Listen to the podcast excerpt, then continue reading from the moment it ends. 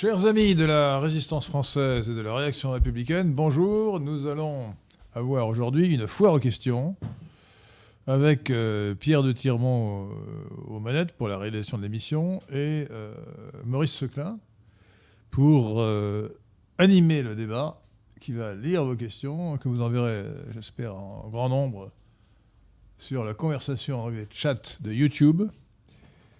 Et je répondrai à toutes vos questions, sauf si certains farfelus posent des questions qu'on ne peut pas poser parce qu'elles sont grossières ou déplacées. Mais vraiment, je suis prêt à poser n'importe quelle question sans aucune euh, restriction. Euh, si on me demande si je, préfère le sel ou le poivre, je répondrai rapidement. Hein, mais bon, je répondrai les deux. Mais voilà, bon. Euh, hein. et de toute façon, je compte sur Maurice Seclin pour faire une sélection des meilleures questions. Et je suppose que lui-même, qui, a un cerveau fertile, en a plusieurs à poser son propre cru. Maurice, c'est à vous. Il y a déjà des questions. il y en a une qui m'avait fait passer une, une non-auditrice, mais une amie, euh, qui demandait euh, les futurs. une, une amie qui n'est pas encore auditrice. mais attendez. Alors là, là, vous agréez votre cas. Hein, elle écoute occasionnellement l'émission. Ah bah, en tout cas, je ne l'ai pas vue ce soir dans la conversation YouTube. Ah. Euh, elle demandait si les futurs mariés doivent plutôt opter pour le régime de séparation des richesses ou de communauté des biens quand ils se marient. Ah, écoutez, franchement, n'hésitez pas. Si vous, d'abord, je vous conseille de vous marier. Hein. Je ne suis pas partisan de la de cohabitation juvénile ou du, concubinage. Je suis partisan de la famille traditionnelle. On se marie, on a des enfants et on les élève. Euh, c'est la meilleure recette pour être heureux, je crois, et c'est de plus la meilleure façon de défendre les traditions euh, et de jouer son rôle de, citoyen euh, ou de citoyenne. Alors non, il faut se marier en séparation de biens pure et simple. C'est plus simple. Et, là, je vous dirais, euh, malheureusement, euh, il faut tout envisager, même le pire. Et euh, pourquoi les gens ne se marient-ils plus aujourd'hui? Bah, Parce qu'en réalité, on a tout fait pour supprimer l'intérêt du mariage. Le mariage ne présente plus d'intérêt, ne présente encore d'intérêt pour la femme, et pas pour l'homme. En cas de divorce, et malheureusement, il y a beaucoup de divorces, la femme, même si c'est elle qui part avec un amant, réussit, grâce à la partialité des juges, qui en général sont des femmes, euh, attirer des, des indemnités, des dommages d'intérêt, enfin surtout des, pensions alimentaires considérables. Donc, euh, on vide les poches du mari en cas, de divorce. Euh, alors mieux vaut, mieux vaut de plus ne pas avoir des biens en commun qui pourraient susciter une contestation en cas de difficulté. Bon. Et donc, c'est meilleur à tout point de vue. Donc, mariez-vous en séparation de biens pure et simple. Ne, restez pas euh, sous le régime euh, ordinaire qui doit être, je crois, encore euh, le régime de droit commun quand on n'a pas passé de contrat de mariage. C'est un régime de communauté de biens réduit aux acquis, je crois. Hein. Bon, non, de plus, c'est compliqué à gérer. Donc, séparation de biens pure et simple.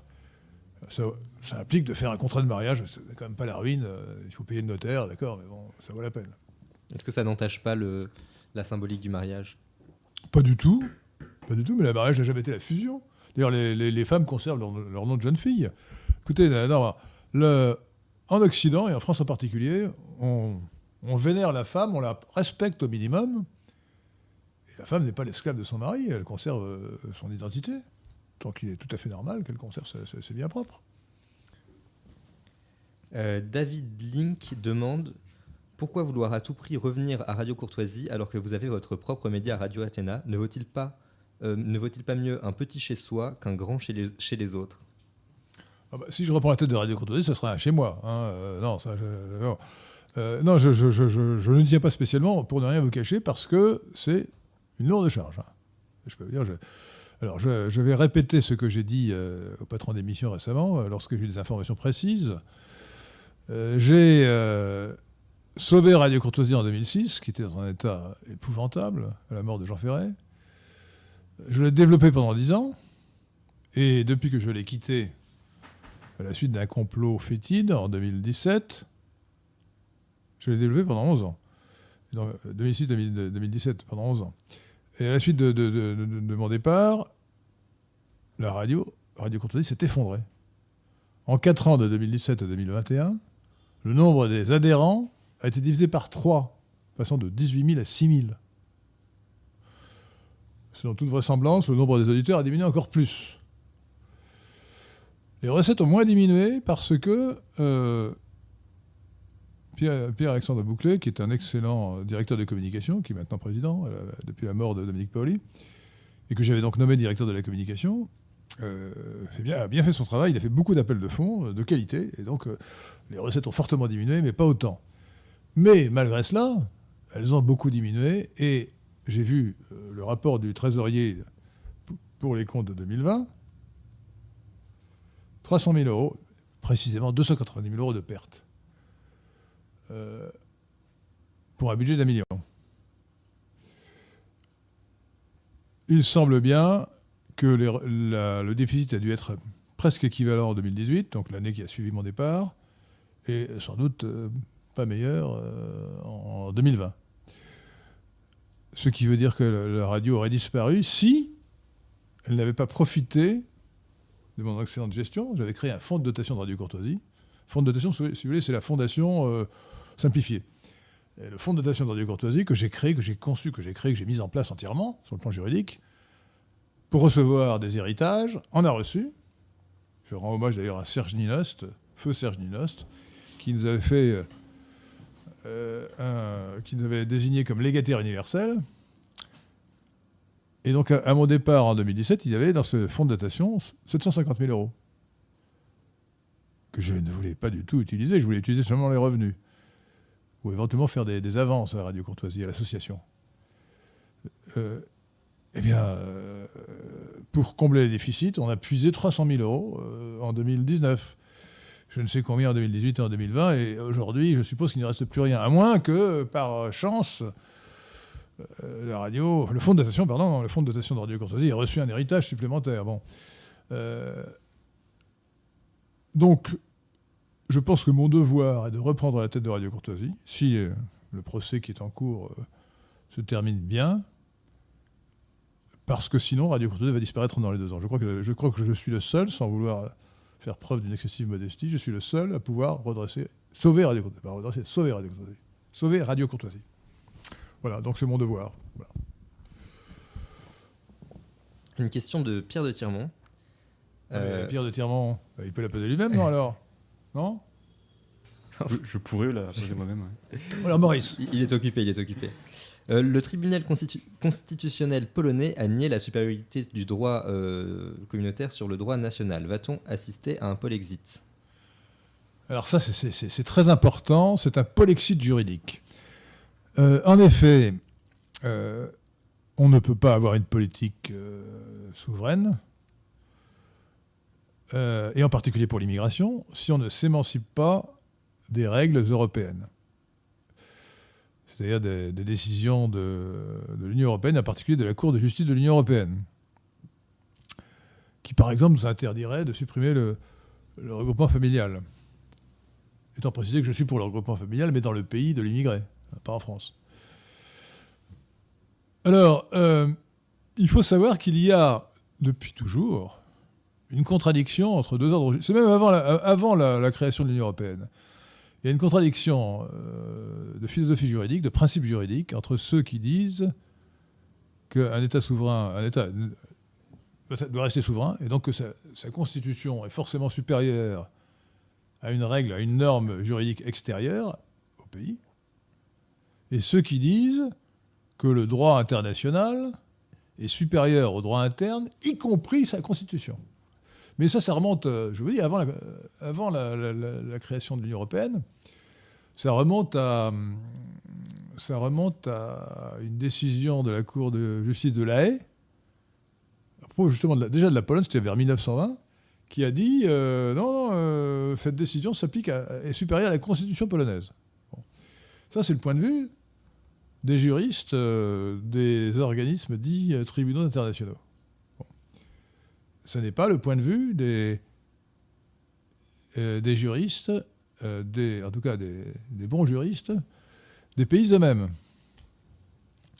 Que ce soit la Pologne ou l'Allemagne, ou même la France, euh, il est admis que la Constitution est supérieure au droit étranger, au droit extérieur, y compris le droit européen. Alors, je vais commencer par la France, pour vous montrer d'ailleurs la scélératesse du Conseil constitutionnel. En France, le général de Gaulle, qui n'avait pas prévu tout, euh, il a laissé dans la Constitution faite par Michel Debray un article 55, qui est un article scélérat, qui dit que les traités sont supérieurs aux lois, même aux lois postérieures.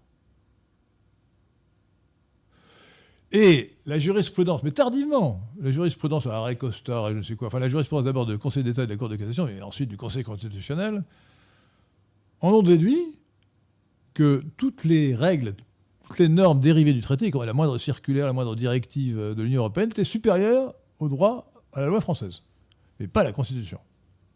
Bon. C'est déjà aberrant, et donc il faut évidemment changer la... Enfin évidemment, il faut, c'est une notion essentielle, changer la Constitution, notamment sur l'article 55, pour dire non, la loi française est supérieure aux normes étrangères. La loi ordinaire, pas la loi constitutionnelle, toutes les lois ordinaires.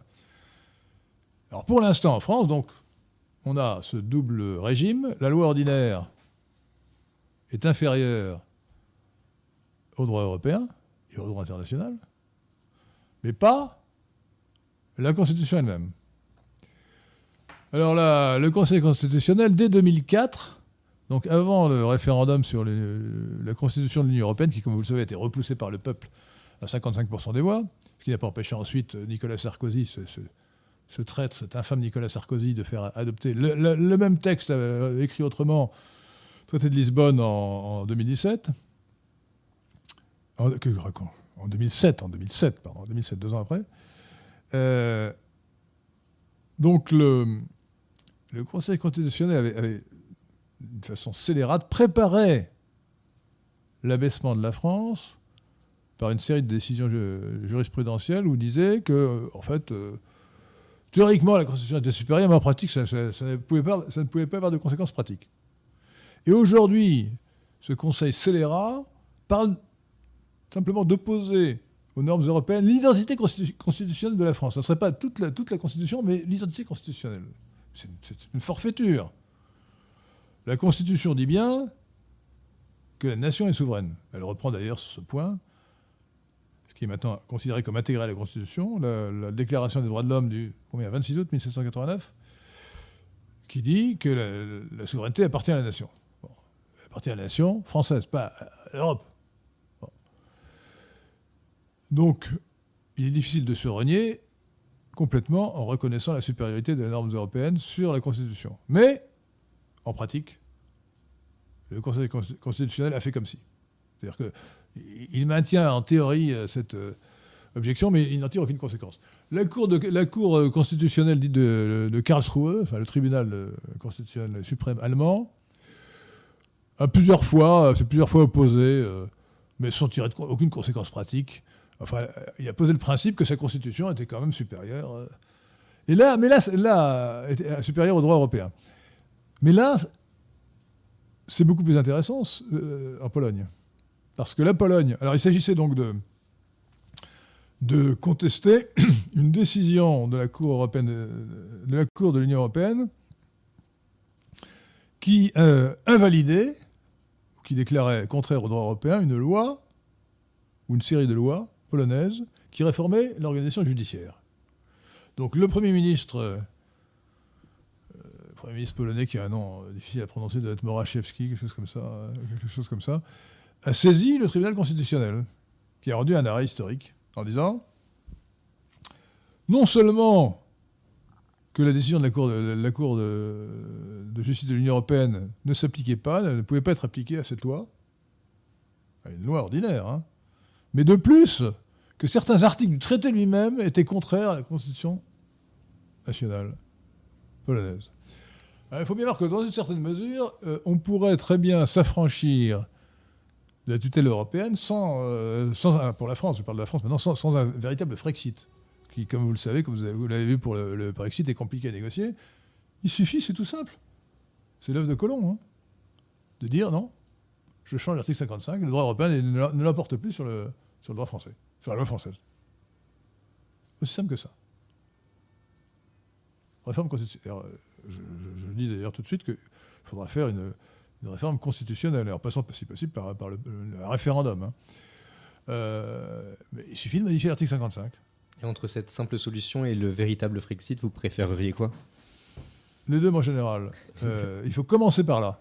Comment c'est Pour ne pas attendre, attendez, il ne faut pas attendre deux ans ou trois ans de négociations euh, avec l'Union Oui. européenne pour s'affranchir de ces normes. Il faut tout de suite changer l'article 55 et dire la loi française n'est pas soumise, non seulement la Constitution, mais la loi française n'est pas soumise au droit européen.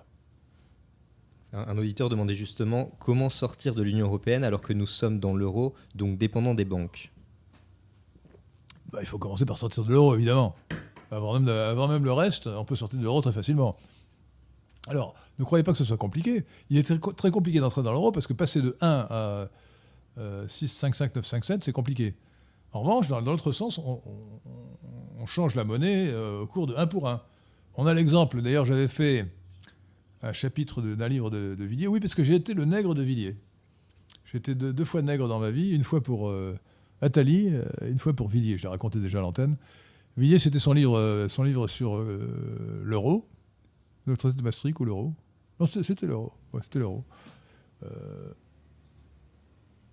Oui, je crois que c'était sur, c'était sur l'euro. Ouais, son, son livre avait un titre ridicule que je lui avais déconseillé, mais qu'il a gardé. Que c'était, vous avez, hein?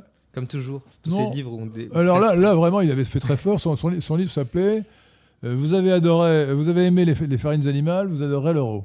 En plus, c'était idiot parce que les farines animales n'avaient rien dedans. Enfin, je veux dire, il- en plus, il alimentait la panique totalement stupide sur la, sur la vache folle. Moi j'ai Bon. adoré. Hein? Moi j'ai adoré Quoi? Le titre? La farine. Farines animales. Non, mais c'est- farines animales, c'est pour les animaux, si elles voulaient manger indirectement. hein. Euh, L'animal est un produit de transformation de la farine animale. Euh, donc, euh,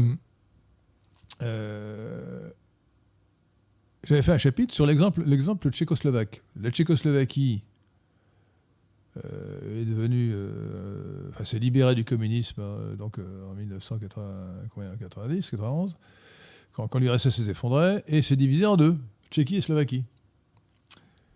Mais ils ont gardé pendant un an une monnaie commune, l'ex-monnaie, la couronne ex-tchécoslovaque.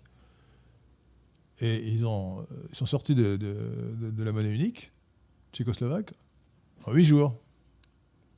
Bah, c'est très simple. Vous dites simplement, moi j'ai la, couronne tchécoslovaque, ça devient la couronne tchèque en Tchéquie, la couronne slovaque en, Slovaquie, et les comptes bancaires sont tran- transformés instantanément dans, euh, la nouvelle monnaie. Euh, alors, euh, pour les billets, on donne un coup de tampon pour les nationaliser. Pour les pièces, ce qu'on appelle techniquement la monnaie divisionnaire, c'est un peu plus compliqué, comme ce sont des pièces, c'est- un peu plus lourd à changer, mais ce n'est pas très compliqué non plus. Il suffit d'un peu de temps, ce sont de toute façon des, euh, ça, porte sur. Les écarts de change euh, sont, très faibles au départ, donc voilà. Euh, alors, voilà ce qu'il faut faire, c'est très simple. Alors, on dit oui, mais si la France dévalue, et je pense qu'elle devra dévaluer par rapport aux marques, euh, certainement, euh, c'est-à-dire l'intérêt de la sortie de l'euro, hein, c'est de pouvoir dévaluer. Euh, pour que nos salaires, en termes de change, ne soient plus aussi élevés. Et si, nous sortons, ça veut dire notre endettement, qui restera libellé en euros, va augmenter. Notre endettement international. Dit non, pas du tout, parce que je soutiens pour ma part, soutiens pour ma part qu'il faudra dire non. Ce n'est pas euh, une nouvelle monnaie, en fait, c'est une scission de l'euro. Euh, juridiquement, je ne pas tout, à fait sûr que euh, nos amis du droit international soient d'accord, mais scission de l'euro, c'est-à-dire que nous considérons que nous, nous gardons l'euro, mais qu'un euro, un euro numéro 2, qui sera différent de l'euro numéro 1. Et par conséquent, le- le- le- les les agents français, l'État français qui aura souscrit en euros, numéro 1, restera, con- considérera que ses dettes sont libellées dans, dans sa monnaie nationale. J'ai proposé d'ailleurs un nom, parce que je- on pouvait revenir au franc, un très joli, sauf, sauf que ça risque de créer la confusion euh, dans l'esprit des gens. Sinon, ça serait la meilleure solution si ça ne crée pas de la confusion. Euh, L'écu, euh, bon, l'écu, ça fait un peu euh, ancien régime, et puis en plus, ça, ça donne lieu à de mauvais jeux de mots. Hein. C'est vrai. Aimez-vous l'écu hein? Bon, euh, Franchement, non. C'est franchement déplacé. Et, et donc, je, je propose d'appeler ça le natio. Qu'en pensez-vous? Ah, vous n'avez pas Je préfère les culs, mais... euh, ah, Oh Écoutez, vous n'êtes Voilà. pas ici pour dire des obscénités, je vous en prie. Enfin, voyons. Mais, ah, mais, franchement, il faut, faut le tenir, votre, votre ami Maurice. hein.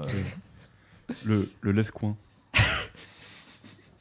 Le nation, pour, le- on a fait à partir de l'Europe, l'européen, on a fait euro, pourquoi pas Mais nation ju- justement, je n'aimais déjà pas beaucoup le nom euro parce que. C'est la chose qu'on n'aime pas, mais, mais le nation, ça, ça rappelle est, que nous sommes une nation, euh, donc c'est très bien. Mais quel rapport avec les pièces Enfin, Et l'euro, quel rapport avec les pièces ju- non, justement, ju- justement, pour moi, pour moi, euro. Bon, écoutez, alors là, le, le concours est ouvert. Euh, si vous avez, chers auditeurs de Radio Athéna, euh, des, des propositions pour le nouveau nom de, pour le nom de la nouvelle monnaie euh, qui sera l'euro transformé, l'euro nationalisé, euh, moi je trouve que nation c'est très bien. Enfin bon, euh, comme dit l'autre, c'est mon avis, et je le partage. je le partage.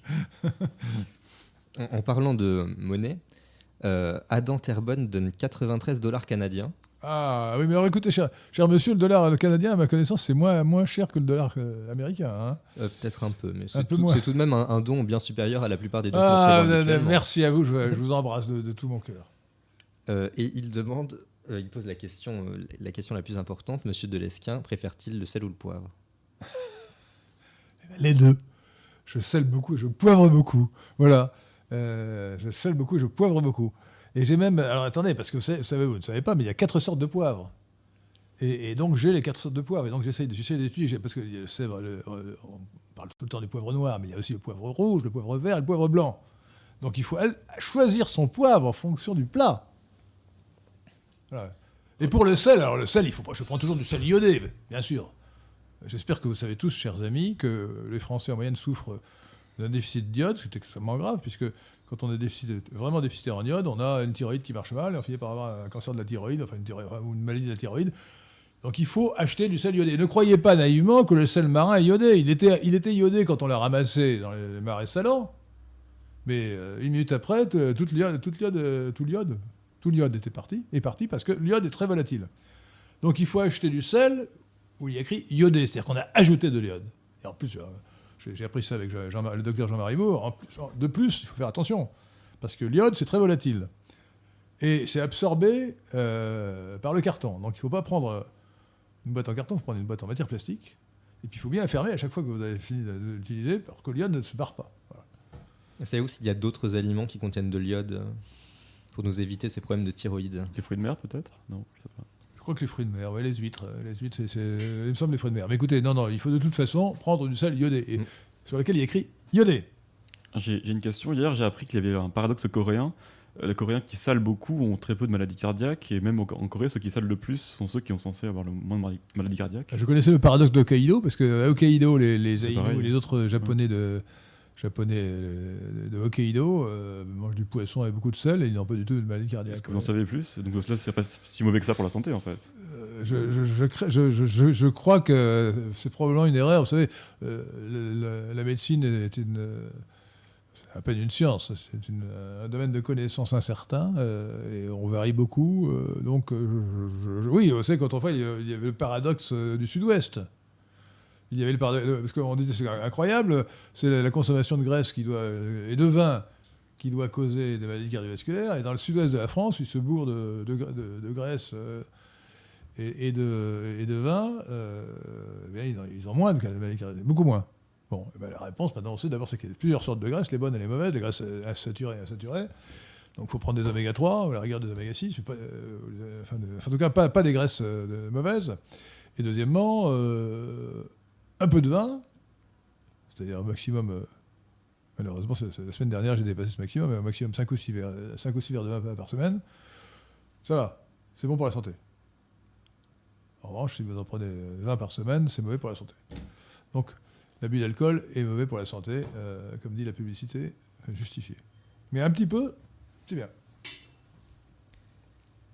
Euh, Énormément de questions sur Zemmour, évidemment. Euh, Alors, euh, là, je, je- je- je vais développer mes réponses sur le sujet. Dans le débat que nous aurons, j'espère que vous, vous ferez bientôt la publicité, euh, Pierre de Tirmont. euh, J'aurai donc le samedi prochain, le, prochain. le 23 octobre, au CDH, c'est-à-dire ici, puisque Radio Athéna est lo- est logé par le CDH, Carrefour de l'Horloge, Club de l'Horloge. Euh, samedi 23 octobre, donc samedi prochain à 18h, un débat avec euh, Thomas Joly, président du Parti de la France, sur le thème Zemmour, Zemmour, euh, espoir ou imposture. Alors je crains que Thomas Joly soit partisan de l'espoir, et moi je, je démontrerai l'imposture. Je démontrerai que le fourbe Zemmour est un imposteur. Alors parmi les questions, euh, celle d'Adontio par exemple qui demande Qu'avez-vous pensé du débat Zemmour-Mélenchon? Y a-t-il un gagnant? Bah, Mélenchon à l'évidence. Euh, Mélenchon à l'évidence. euh, bon, sur le plan de la forme, euh, Mélenchon est évidemment infiniment supérieur à Zemmour. Zemmour euh, parle bien, mais pas excessivement bien. Alors, il a une mémoire d'éléphant. D'ailleurs, dans son, dernier bouquin que, euh, que je viens de finir, j'ai fini, samedi, donc avant-hier, son dernier bouquin, je pourrais vous en parler, euh, il prouve qu'il a une mémoire d'éléphant. Alors, bien qu'il ait utilisé certainement des nègres pour écrire son livre, la meilleure preuve, c'est qu'il commence par une fausse citation de, Huntington. Euh, il se rappelle dans le détail du menu des repas qu'il a eu il y a 10 ans. C'est quand même, euh, quand même bien. hein, bon. Euh, je l'ac- je l'accuse de mentir, mais pas sur le, sur le menu. hein, à mon avis, euh, il réserve ses capacités de mensonge pour d'autres sujets plus importants. Et, et donc, Mélenchon l'a évidemment largement dominé, mais ne l'a pas écrasé pour une bonne raison. C'est qu'en fait, vous le savez ou ne le savez pas, mais Zemmour et Mélenchon sont amis. Ils sont amis depuis longtemps. Mélenchon est invité aux soirées d'anniversaire de Zemmour. Et ils ont d'ailleurs. ah, D'abord, ils ont un point commun, ils sont tous les deux des immigrés venus d'Afrique du Nord qui n'ont pas une goutte de sang français. Bon, la différence, c'est que Zemmour est un juif euh, euh, d'Afrique du Nord, d'Algérie, euh, marié une juive, dans la- l'égérie, euh, Sophie Knafo, Sophie- Sarah, Sarah Knafo est également juive, alors que Mélenchon est un, est un espagnol. Euh, et d'ailleurs, lui, il, s'est vraiment assimilé euh, ce que n'a pas fait Zemmour. C'est-à-dire que M- Mélan- il s'appelait Mélenchon, et pour s'assimiler, ils ont, ils ont déplacé l'accent l'accent aigu qui était sur le haut de, Mélenchon, accent tonique en, espagnol, sur le, E, le premier E. Donc Mélenchon est Mélenchon. Voilà l'assimilation. Parce que Mélenchon, ça paraît français. hein, comme. En fait, c'est un espagnol. Euh, et donc, euh, bon, évidemment, euh, Mé- Mélenchon est un démagogue absolu qui racontait littéralement n'importe quoi, mais son, son but était de récolter les voix des écolos. C'est pour ça qu'il en a rajouté sur le délire du réchauffement climatique, il a- en expliquant que, que euh, dans 50 ans, euh, quoi dis-je dans 50 ans, dans 30 ans, 2050, Bordeaux serait envahi par les eaux. Il faudrait en changer le nom. Euh, bah, ça serait sous l'eau, au lieu au lieu de Bordeaux, euh, sous l'eau. Euh, et donc, euh, ah euh, remarquez, le vin à Bordeaux, ça peut fa- faire des sous hein. Eh. Bon, et donc, jamais Zemmour ne l'a contredit. Il ne il ne lui a pas dit, c'est, c'est- vous délirez, ce sont des utopies, ça ne tient pas debout. Non, non, jamais. Donc, ils étaient visiblement de connivence. Pourquoi? Parce qu'ils ont deux électorats potentiels complètement disjoints. Alors ça, c'est idéal. Donc quand Zemmour attaque Mélenchon, c'est bon pour Mélenchon. Quand Mélenchon attaque Zemmour, c'est bon pour Zemmour. Donc ils, ont vraiment... euh, c'était, préparé entre eux. C'était un, jeu de connivence, euh, de fausse opposition. Et alors Zemmour et Mélenchon sont d'ailleurs d'accord, euh, bien que ce- ils se soient, gardés de le montrer dans ce débat, sur des idées politiques essentielles. C'est-à-dire... euh, Zemmour n'est pas libéral, mais étatiste comme Mélenchon. Quand je vois dans les- sur Facebook des libéraux qui soutiennent Zemmour, je leur dis, mais ils sont vraiment crétins, hein, franchement. hein. Il n'y a pas plus étatiste et anti. Euh, enfin, c'est un admirateur de Robespierre, Zemmour. Admirateur de Robespierre. C'est son point commun euh, peut-être essentiel avec Mélenchon. Oui, mais, euh, ils sont étatistes tous les deux, tous les deux admirateurs de Robespierre. Et de plus, euh, euh, ils sont euh, vaguement souverainistes. C'est-à-dire des souverainistes en peau de lapin. Ce n'est pas le Frexit, c'est simplement, il faut apprendre, faut, faut, faut un peu euh, se défendre contre l'Union Européenne. Voilà. Donc ils sont, en fait, ils sont d'accord. Ils sont d'accord. Et euh, comme ils sont des immigrés tous les deux, vous comprenez quand l'un dit qu'il est pour l'immigration et l'autre contre, mais Zemmour n'est pas contre l'immigration séfarade que je sache. Zemmour n'a jamais pro- proposé la réimmigration des morts. Je- si- si- S'il l'a proposé, c'est à mon insu. hein. Moi, je, je, je réémigrerais bien Zemmour au Birobidjan. euh, euh, J'aime bien le Birobidjan. Savez-vous ce que c'est que le Birobidjan Euh, c'est en Russie ou... Le grand Staline, l'excellent Staline avait créé pour les juifs de- de- du RSS un État ethnique qui s'appelle le Birobidjan. Mais comme c'était très loin, du côté de la, Mandchourie, en Sibérie, ils, ils, en étaient quelques dizaines de milliers seulement à y aller. Il n'y a pas eu un enthousiasme fou. Mais je trouve que c'est très bien. Là, il n'aurait dérangé personne, alors qu'en Palestine, ils ont, ils ont martyrisé les, Palestiniens qui étaient les, les vrais, qui étaient les autochtones. Il se serait enrhumé, le pauvre. Hmm? Il se serait enrhumé là-bas, non? Ah bah je sais pas. Enfin, il est encore temps, il peut toujours aller au Birobidjan. Hein, euh, Maxence de Touraine demande si vous avez entendu justement Moïse Zemmour se vanter d'être plus populaire dans les synagogues que Francis Khalifa, le président du CRIF, qui l'a critiqué. Ah alors, chers amis, cher, monsieur Maxence de Touraine, vous avez bien compris que quand. Mais c'est évident. C'est un jeu de rôle. Lorsque Lévy, Bernard-Henri attaque, Moïse Éric Zemmour, mais se, et réciproquement, ils se mettent en valeur l'un l'autre. Essayez de nous faire comprendre. Les, braves gens de droite, là, qui, croient tout ce qu'ils entendent dans la télévision. Ils voient, les méchants Lévy qui, attaquent le, gentil Zemmour. Ils disent bah, c'est Zemmour, il est bien, parce que. Euh, et réciproquement. Le, le, gogoï de gauche qui entend euh, Zemmour attaquer Lévy, il dit ah, vraiment, euh, vachement bien. Hein. Autrement dit, euh, dans, cette dialectique, vous avez le choix, si vous êtes cosmopolite et de gauche ou, marxiste et de gauche, si vous êtes cosmopolite et de gauche, vous, vous aimerez, vous aimerez Lévy Bernard-Henri, vous aimerez, vous considérez comme votre champion Lévy Bernard-Henri, euh, Daniel Cohn-Bendit, euh, Francis Khalifa, éventuellement. Voilà. Et, en revanche, si vous êtes de, droite, vous allez aimer Moïse-Éric Zemmour, euh, Alain Finkielkraut, l'homme qui disait Nous les Juifs, la France mérite notre haine, à nous les Juifs. Finkielkraut.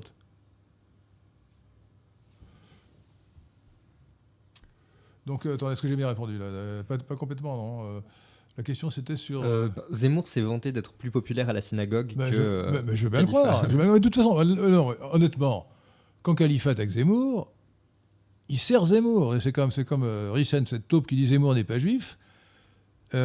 L'opération de passe-passe de Zemmour, c'est de, faire en sorte qu'une extrême droite anti-juive considère que son champion naturel, c'est un juif nommé Zemmour. C'est vraiment hallucinant.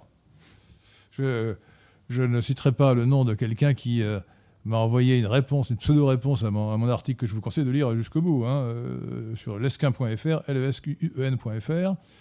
L'article s'appelle 10 bonnes raisons d'en finir avec Zemmour. Et le gars a fait une réponse qui n'a quitté un commentaire euh, vaseux et nul. Et sur Facebook, deux jours après, il, montrait la photo du livre qu'il emportait en voyage, en, en faisant l'éloge. Bagatelle pour un massacre de Céline. Alors je vous signale pour ceux qui ne le savent pas, Bagatelle pour un massacre que, j'ai lu parce que je, me suis instruit. C'est un, pamphlet anti-juif, mais d'une violence. C'est du Céline, hein. vraiment, c'est, gratiné. Ça prouve la, débilité des gens, quoi. de certes, pas des gens, pas de, pas de vous, Maurice Seclin, évidemment. Euh, Ecoradar demande si l'assimilation euh, que prône Zemmour a pour but le métissage.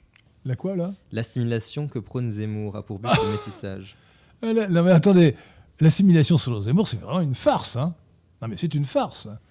La première question c'est est-ce que vous croyez que Zemmour est assimilé? Je vous pose la question. Bon. Moi j'ai connu des juifs assimilés, je pense qu'il y en a eu beaucoup. Et j'ai connu en particulier, euh, j'en ai connu plusieurs, notamment mon ami, feu le regretté euh, François-Georges Dreyfus, éminent historien, professeur à la Sorbonne, qui était complètement assimilé. À tel point d'ailleurs qu'il il s'est assimilé en épousant une chrétienne, hein, et euh, c'était un vrai nationaliste, un vrai patriote français. Euh, Zemmour, pour montrer son assimilation, il a commencé par épouser une juive comme lui. Hein. Et encore, il est très sélectif, pas une peine une séfarade comme lui, attention, hein, si vous voyez la distinction. Euh, bah, c'est simple, les séfarades sont des berbères euh, convertis au judaïsme, et les ashkénazes sont des euh, turcs khazars convertis au judaïsme. donc, la preuve que Zemmour n'est pas assimilé, c'est qu'il a dit, il a écrit dans Mélancolie française, livre anti-français insupportable, minable d'ailleurs, hein, euh, comme le personnage en réalité d'ailleurs. Euh, Il a dit, pour lui, la définition de l'assimilation, écoutez bien, j'espère que vous êtes assis. Oui, vous êtes. Donc vous allez pouvoir. Moïse Éric Zemmour a dit, pour lui, la définition de, l'assimilation, c'est, pour les juifs, attention, c'est juif à la maison, français dans la rue. Parce que vous imaginez que moi je dise euh, catholique à la maison, français dans la rue Euh, Moi j'ai chanté, euh, euh, depuis Vatican II, on le chante moins dans les églises, mais catholique et français, euh, je ne me rappelle plus l'air. Catholique, et français toujours, bon, voilà. Donc le simple fait de dire, essayez de bien comprendre ce que ça veut dire. Juif à la maison, français dans la rue, ça veut dire juif en réalité, français en apparence. En apparence, il y a quand même du mal, hein, parce que ce petit monsieur voûté, euh, ce- petit monsieur voûté avec des oreilles en, feuilles de chou, euh, des cheveux frisés euh, et le teint bistre, c'est lui qui dit qu'il a le teint bistre, hein, pas moi. C'est lui qui a dit qu'il avait les cheveux frisés. Alors maintenant, doit, il doit un peu les défriser, mais quand il était plus jeune, il avait les cheveux très frisés. Remarquez, Marie Seclin, vous êtes un peu frisé aussi. hein. Euh, mais je- je- Je préfère le terme bouclé. euh. ça, ça- ça fait partie de votre charme. Euh, c'est- ce qu'on m'a dit. Euh, bon, donc, mais lui, il a, il a dit frisé. Bon, frisé. Bon, franchement, il n'a pas l'air franchement français. hein. Et d'ailleurs, écoutez sa voix, sa voix chuintante. Fermez les yeux, écoutez l'accent. C'est comme Sarkozy. Quand on ferme les yeux qu'on écoute Sarkozy parler, il vaut mieux, il vaut mieux fermer les yeux tellement il est laid. Euh, l'autre est encore plus laid. Mais bon, euh, la voix, on voit bien que c'est un étranger. Il n'y a pas la voix française. Moi, je reconnais les, les- les immigrés inassimilés à la voix. Vous donc, euh, Zemmour n'est pas du tout assimilé. Il, a dit également, je l'ai lu dans Le Monde, pas dans Mélancolie française, mais dans Le Monde, Éric à l'état civil, Moïse à la synagogue. C'est-à-dire Éric en apparence, voilà, la façade, Moïse en réalité. Alors vous savez, on me l'a assuré, hein, attention, chez Zemmour, Madame Zemmour veille au grain. Donc il y a deux réfrigérateurs. Un pour le lait, un pour la viande. Vous savez que le, rite cachère est totalement débile, interdisent de mélanger la viande. Je, je- je- je- l'ai raconté, j'ai quand même raconté l'anecdote. euh, qui- mon, dans mon voyage en Israël. Euh, je suis allé en Israël avec ma femme et euh, l'hôtel, Jérusalem, euh, Jérusalem Hotel, nous, nous allons prendre le repas. À l'entrée, une charmante jeune femme qui me dit en anglais, parce que je ne parlais pas hébreu, elle ne parlait pas français, qui me dit en anglais, à l'entrée, du restaurant, Meat or Diary Il y avait deux entrées, il y avait une salle à gauche, une salle à droite. Meat or, Diary Je ne me, rappelais plus très- bien ce que voulait dire Diary. J'ai fini par comprendre c'était viande ou laitage. Alors j'ai répondu bêtement, ou de manière impudente, both, les deux. Impossible. Il fallait choisir. Ou bien vous allez dans la, euh, vous allez, ou bien on allait euh, dans le- la salle Diary. Alors là, on avait droit au yaourt, on avait droit euh, au lait, quoi, euh, au fromage, je suppose aussi. Ou bien euh, la viande, mais pas les deux. Donc, euh, donc Zemmour, lui, euh, chez lui, il a deux réfrigérateurs. Bon. Max, Ouais. demande si Il vous... n'est pas assimilé. C'est Max- un français de papier. Max demande si vous pensez qu'il a une chance d'être élu. Honnêtement, aucune. Pourquoi? Pourquoi n'a-t-il aucune chance? Bah, euh, la bonne comparaison est à faire entre, euh, Zemmour et Sarkozy. Ils ont la même stratégie. En 2007, euh, en 2007, oui, en 2007, Sarkozy a fait, a mis en place, a exécuté la stratégie conçue par Patrick Buisson, et qui consiste à, à parler de la France avec des temps, euh, avec euh, des accents nobles, alors que Sarkozy, comme Zemmour, se moque totalement de la France, hein, en réalité. Euh, et à parler de l'immigration en disant qu'il fallait la combattre, que c'était horrible. Euh, et d'ailleurs, dans son bouquin, Zemmour a un bon mot, alors qu'il a voté Sarkozy. Hein, et oui, il, avait promis le, car, Karcher dans rue Kouchner. hein. Bon. Mais Zemmour fait exactement la même chose. La même stratégie. Donc dans les deux cas, on a affaire à un métèque, un immigré. Alors, la différence quand même que Sarkozy a quand même une grand-mère maternelle française. Euh, Un père hongrois d'origine incertaine, euh, une mère qui a un père euh, qui avait un père juif de Thessalonique et un grand-père rabbin et une mère donc française. Donc il était quart français. Quant à Zemmour, il a, je le répète, pas une goutte de sang français. Pas une goutte de sang français. Euh, et donc, euh, ils se ressemblent beaucoup. Mais la différence, c'est que lorsque, en 2007, Sarkozy est candidat, il est ministre de l'Intérieur. Il a été. Il a été. Il était avocat, bon. euh, et il a été maire de Neuilly-sur-Seine, président du Conseil général des Hauts-de-Seine, ministre plusieurs fois, et puis ministre de l'Intérieur en poste. Expérience politique énorme, avec de vraies responsabilités. Euh, Zemmour, c'est un journaliste qui a écrit, qui a parlé, qui a écrit, ou qui a fait écrire par d'autres, qui a signé des livres, qui a parlé dans le poste. C'est tout. Aucune expérience professionnelle ou politique. Rien. Zéro. Quand même une sacrée différence. bon. Pour l'instant, il est dans la communication, euh, euh, il vend son bouquin. Bon. Deuxièmement, euh, Sarkozy avait un parti. Sarkozy pouvait s'appuyer sur le RPR ou l'UMP à l'époque, qui était quand même le, le premier parti de France. C'est bon, on n'a rien de tout cela. Donc je pense qu'il n'a strictement aucune chance. C'est-à-dire que lorsqu'il va. Alors aujourd'hui, il est évident qu'il y a une surexposition médiatique de Zemmour. Donc je vous demande, écoutez, chers amis, en supposant que vous ayez une faiblesse coupable pour cet, individu, dites-vous bien qu'un individu qui a une telle sur- surexposition médiatique est chouchouté par le système, et donc ce n'est pas un ennemi du système. Bon. Voilà.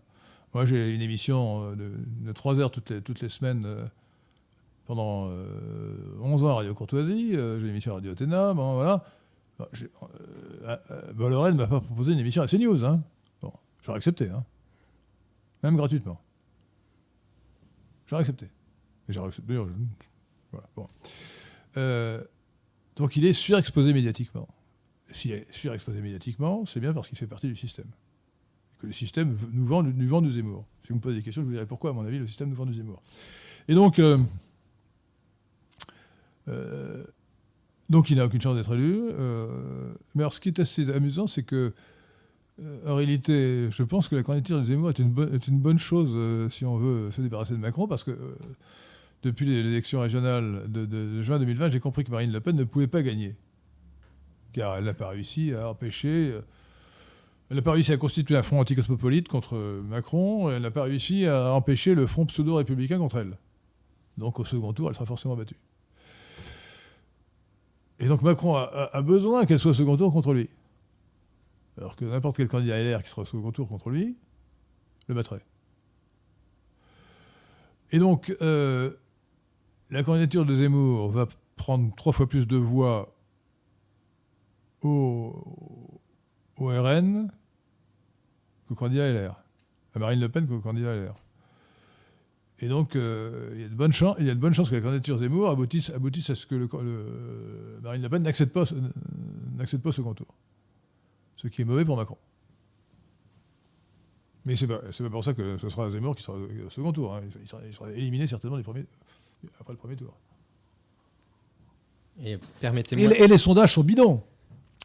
Dans, dans cette su- surexposition médiatique, le- les sondages, évidemment, sont, sont, sont- sont, euh, largement euh, utilisés pour orienter l'opinion. Donc ils sont truqués. Les sondages, sont- les sondages sont truqués pour faire mousser Zemmour. Je, je vais euh, jouer au, au gogoy pour euh, imaginer ce que pourrait vous Impossible. répondre. Vous n'a- vous n'arriverez pas. Vous n'arriverez pas. Alors je rappelle aux, aux auditeurs de Radio Athéna que gogoy est un mot que je n'ai pas inventé, c'est courtoisix, un individu anonyme mais, mais valeureux d'Internet qu'il a trouvé et je lui ai repris parce que je trouvais ça excellent. Go- Gogoy est un G-O-G-O-Y est un mot valise, comme on dit. euh, c'est un, une- un mélange, euh, une synthèse de gogo et de goy. Goy, étant un mot hébreu qui désigne un terme méprisant, pluriel goyim, qui désigne le non-juif en hébreu. Alors imaginez justement qu'un gogoy euh, ait comme idée derrière la tête que une partie du système soit en train de changer d'avis ou de, se rebeller contre l'autre partie du système et que finalement euh, la candidature euh, de Zemmour représenterait euh, une dissidence du système qui serait, euh, qui viendrait du système mais qui, serait, euh, qui ne serait plus cosmopolite ou qui serait en train de changer d'avis et de. Alors non, non, non, ça c'est totalement. Non, je, je pense que l'oligarchie cosmopolite est effectivement divisée. Je ne crois pas qu'il ne faut, faut pas, pas croire qu'elle soit homogène, qu'il y ait une direction, un chef d'orchestre clandestin qui dirige tout le monde de la baguette. Non, non. Il y a une classe sociale, ou une pseudo-classe sociale qui, est l'oligarchie cosmopolite, euh, mais elle a des tendances. Je dirais, euh, pour simplifier, que les francs-maçons soutiennent. euh, les francs-maçons et les juifs soutenaient Macron en 2017. Aujourd'hui, les francs-maçons continuent à soutenir Macron et les juifs soutiennent, soutiennent Zemmour. En, gros, gros c'est ça. Au moins les juifs de droite. Bon. Mais le but principal, c'est de faire un tour de bonne absolument incroyable, c'est de faire en sorte que la droite nationaliste française, l'extrême droite anti-juive, prenne un juif caricatural, caricatural, hein, comme un- son champion et son héros. C'est très fort. C'est remplacer Jean-Marie Le Pen dans l'esprit des Français par Moïse-Éric Zemmour. Il faut le faire. Les gens qui sont contre l'immigration considèrent que leur champion, leur représentant, c'est un immigré. Bravo. Alors là, c'est très fort. Alors les gens croient aussi, attendez, les gens croient que ce Zemmour dit ce qu'il pense. Non mais attendez, qu'il pense ce qu'il dit. Vous, rigolez ou quoi? Attendez. Ce qui est marrant, c'est que les gens de droite sont les premiers à vous dire que les, hommes politiques, euh, les politiciens passent leur temps à mentir. Mais quand c'est Sarkozy en 2007 ou Zemmour en 2021-2022 euh, qui, leur parle, eh ben non.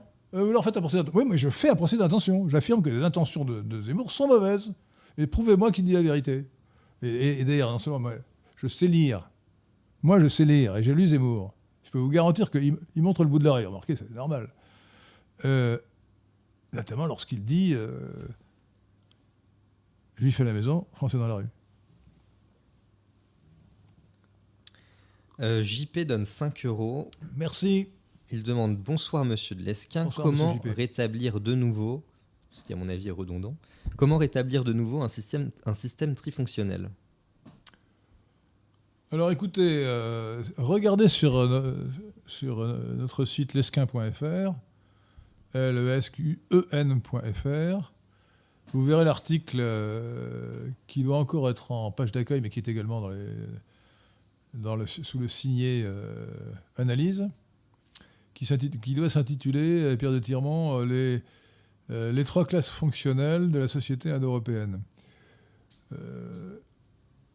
Le... Pour retrouver ces, trois classes fonctionnelles qui n'ont jamais vraiment disparu, il faut d'abord rétablir la- l'armée dans toute sa splendeur. L'armée qui est complètement dévaluée. Euh, il y a- il y a 50 ans euh, ou 60 ans, les soldats sortaient dans la rue en uniforme. Les officiers allaient, allaient en uniforme à la caserne ou au camp. Aujourd'hui, on n'ose pas. Donc il faut rétablir la fonction guerrière à sa juste place, et donc il faut que l'armée retrouve son lustre, son prestige. Et ça suppose notamment, euh, notamment des, mo- des- des moyens euh, financiers. Mais il faut, il faut vraiment se rendre compte de l'importance de l'armée dans la nation. Il faut ensuite euh, rétablir la fonction souveraine qui est dévaluée. La fonction souveraine est dévaluée avec un, avec un Macron.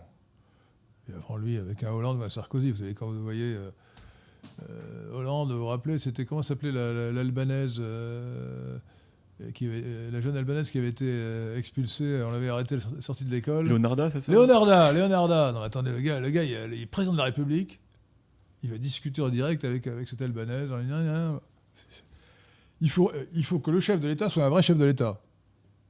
Ce qui, entre parenthèses, exclut ce petit homme voûté aux cheveux frisés, au teint bistre, et aux oreilles en cheveux de fleurs, euh, et aux oreilles en, en feuilles de chou dont j'ai parlé. hein. Euh, et il faut en finir avec l'état de droit. L'état de droit, c'est la, corruption de la fonction souveraine. C'est un faux. L'état dit de droit qui est un état contre la loi. euh, soumet le pouvoir politique aux juges. Les juges qui font la loi. Ils, jugent sans se, f- sans se, gêner. Pas seulement prêter les gemmes à côté de la loi, mais contre, contre la loi. Ça, c'est insupportable. Donc il faut, il faut rétablir l'état légal, l'état légal qui est l'état républicain, en empêchant les juges de porter atteinte au pouvoir politique. Lisez, l'article sur les, trois classes fonctionnelles de la société indo-européenne. Je soutiens dans cet article qu'elles n'ont pas été effacées par la Révolution. Elles sont restées en place sous d'autres formes, malgré l'abolition des ordres, euh, jusqu'à une date récente. Hein. en gros, jusqu'à la révolution cosmopolite de 68. Hein. Entre parenthèses, encore un mot contre Zemmour. Zemmour adorait 68. Hein. Un homme de droite, qui a toujours voté à gauche d'ailleurs, euh, y compris. Euh, enfin, qui a voté à gauche. Qui a voté Chirac et Sarkozy et, Macron. et Macron. ce gars il vend dans son dernier livre, il fait l'éloge de, mai 68. Et, de Charlie Hebdo, un homme de droite. c'est là, là qu'il monte au bout de l'oreille. Il faut bien le lire pour comprendre, parce que euh, dans, son, dernier bouquin, euh, son dernier bouquin, il a écrit après mon article. De, quand date mon article sur le, Vous pouvez me dire c'est la date exacte? J'ai oublié de vérifier la date. publié le 28 avril 2021. 28 avril. Bon, l'article, son bouquin est publié en septembre. Donc il a lu évidemment mon article. Donc il essaye. Il ne tombe pas évidemment euh, dans les. Il ne réitère pas les, fautes qu'il avait commises en, en, montrant ce qu'il est réellement. Il ne fait plus l'éloge de l'Empire, par exemple. Euh, donc il a lu mon article. Euh, mais il fait d'autres fautes. Notamment, vive, vive mes 68, vive Charlie Hebdo. Judéocritique demande Bonsoir, monsieur de Lesquin. Quel avenir pour la France face à la résignation générale et la baisse de fréquentation des manifestations? Y a-t-il une baisse de manifestation Vous savez, une baisse de fréquentation, ça, varie beaucoup selon. Euh, effectivement, peut-être que je ne sais pas, je ne suis pas à la dernière manifestation de Philippot contre le, le pass sanitaire. Est-ce qu'il y avait-il moins de monde, euh, Pierre de Tirement Il y avait du monde quand même. Euh, comme du monde, hein. un peu moins qu'avant peut-être. Alors, ce qui est vrai, ce qui est vrai, si vous voulez, c'est que le gros, la grosse inquiétude, c'est, ce que j'avais dit dans ma vidéo de, de septembre 2019, donc avant le Covid, qui s'appelle, je vous la conseille sur ma chaîne YouTube, donc la vidéo s'appelle Le catastrophisme, arme de sidération des foules. Le catastrophisme, qui n'a pas attendu le Covid, hein. Euh, le réchauffement climatique et autres sornettes, enfin le réchauffement climatique causé par l'homme et autres sornettes, Rappelez-vous euh, le bug de l'an 2000, euh, la, vache folle et ainsi de suite.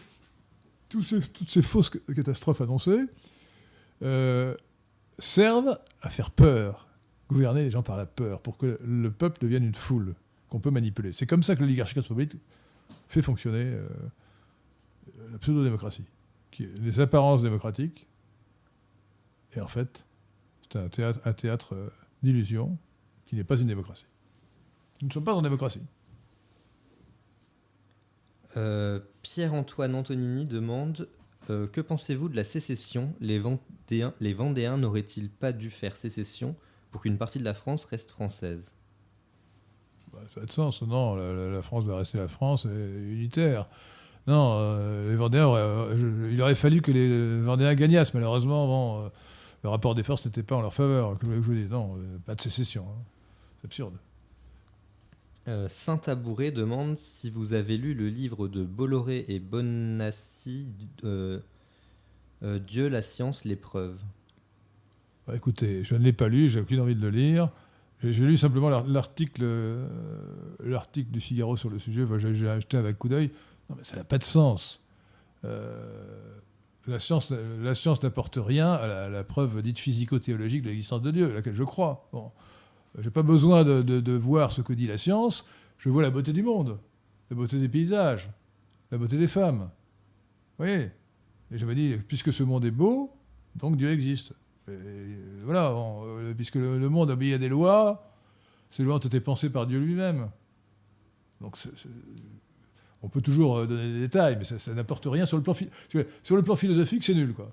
Enfin, c'est nul. C'est nul dans la mesure où ça prétend apporter quelque chose par rapport à ce qu'on sait déjà sans avoir besoin de connaître la moindre équation.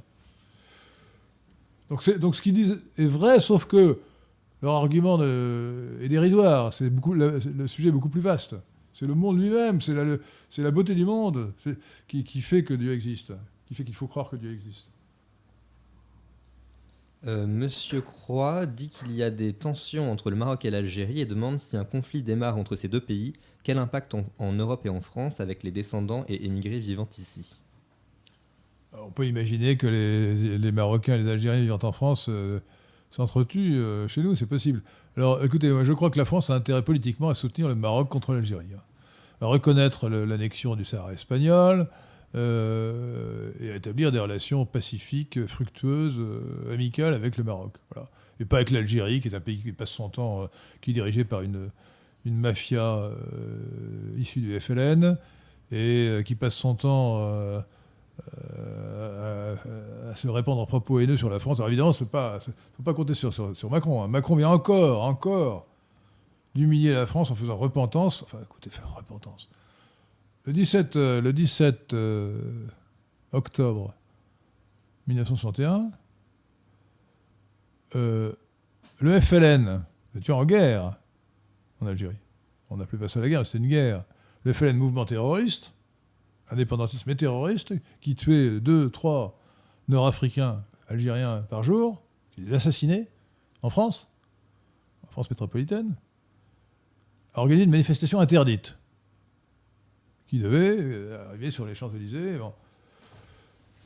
Maurice Papon, préfet de police, euh, sous les ordres du Premier ministre, euh, qui à l'époque était peut-être encore Michel Debray, oui, Michel Debray, et du président de la République, Charles de Gaulle, a demandé à la police d'arrêter les, manifestants. Il y a eu quelques dizaines de morts. et alors? Et alors? Force devait revenir à la loi. Et on ne va pas plaindre sur ces gens qui manifestaient contre la France, dans une manifestation illégale. Donc vive Maurice Papon. Euh, Monsieur 8 donne 2 euros et demande Merci. Que pensez-vous de Colin Powell décédé aujourd'hui? Bah, Écoutez, c'est le euh, l'escroc qui a expliqué, euh, qui a dit J'ai des preuves que Saddam Hussein avait des armes de destruction massive. Mais maintenant, on a des preuves qu'il n'y avait pas la moindre arme de destruction massive. Donc c'est vraiment une intoxication complète. Non, c'est scandaleux. Euh, Lydia dit bonsoir, euh, monsieur de Lesquin. Bonsoir. Comment avez-vous découvert Adrien Abosi? Eh bien, j'ai découvert lorsque mes amis euh, du PNL et des JL me l'ont fait découvrir dans notre mouvance. Parti national libéral, jeunesse escaniste, euh, c'est par l'intermédiaire des militants, euh, vous, peut-être pas vous, mais Pierre de Tirmont, qui, euh, m'a fait connaître l'excellent Adrien Bozzi, qui est un homme remarquable. Hein, lisez en particulier son livre sur l'affaire Dreyfus, qui est un livre définitif, hein, qui montre que Dreyfus était coupable. Et, donc Adrien Abosi, l'affaire Dreyfus, édition de l'Altitude, me semble-t-il. Édition Altitude, oui. Édition Altitude, de l'Altitude, 2018. À lire absolument. Euh, AUA demande Êtes-vous pour la création d'une assurance publique traitant au moins des domaines dans lesquels une assurance est obligatoire? Ah non, pas du tout. Non, euh, absolument pas. Non. Je suis pour le privé. Non, non, pas d'assurance publique. Je, suis euh. même, je suis même pour privatiser la, sécurité sociale. Donc vous voyez, ça va encore plus loin. Hein.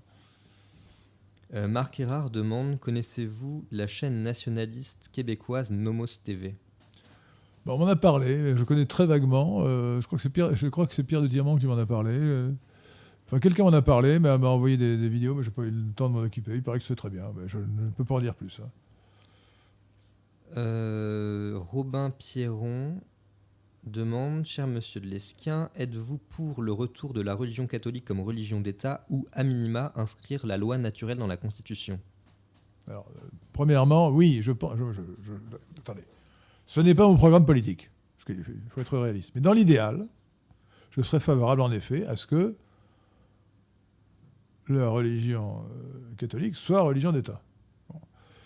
Sachant, sachant que ça ne devrait pas entacher la liberté religieuse qui doit évidemment être totale.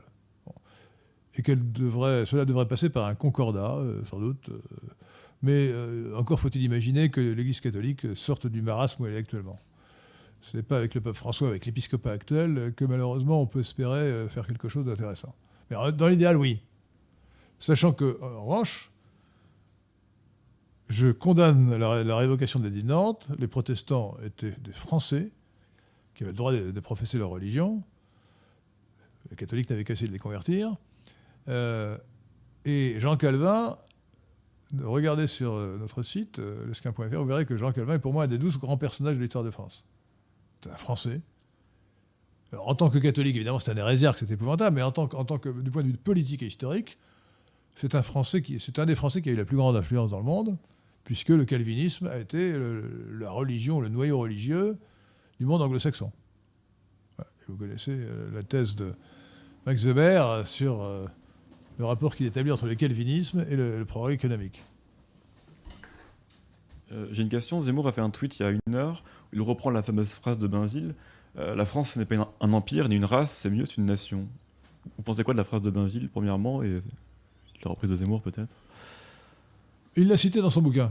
Euh, alors euh, oui, c'est la France n'est pas euh, n'est pas quoi voilà. Pas un empire ni une race, c'est mieux, c'est une nation. Alors ça me fait penser à, la phrase plus trompeuse de, du Candole Villiers qui disait oui la France n'est pas une race, c'est une civilisation. Alors la France n'est pas une civilisation, la France c'est une nation depuis le XIe siècle à mon sens, qui appartient à la civilisation occidentale. Donc c'est pas une civilisation. Alors dire que c'est pas une race, euh, c'est vrai, mais ça crée la confusion. Donc à mon avis, la formule n'est pas bonne. Pourquoi? Il y, a une, ambiguïté sur le moras. Moi, j'essaye, pour être rigoureux, d'employer le moras uniquement dans le sens, sauf exception, dans le sens biologique.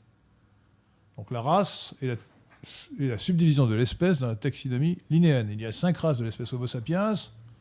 Je vous écoute. La race caucasoïde, la race mongoloïde, la race congoïde, la race australoïde et la race capoïde. Moi, je mets, comme c'est un peu hiérarchisé pour n'arriver au cacher, je mets capoïde avant euh, les australoïdes. Les australoïdes, c'est vraiment. Euh, ils n'ont même pas découvert l'élevage, euh, l'agriculture. Ils sont vraiment restés. bon. QI moyen de, en dessous de 60 hein, pour les australoïdes. Alors que les, les les les bochimans non, mais les hottentots sont des éleveurs. Donc quand même. voilà, donc il y a cinq races.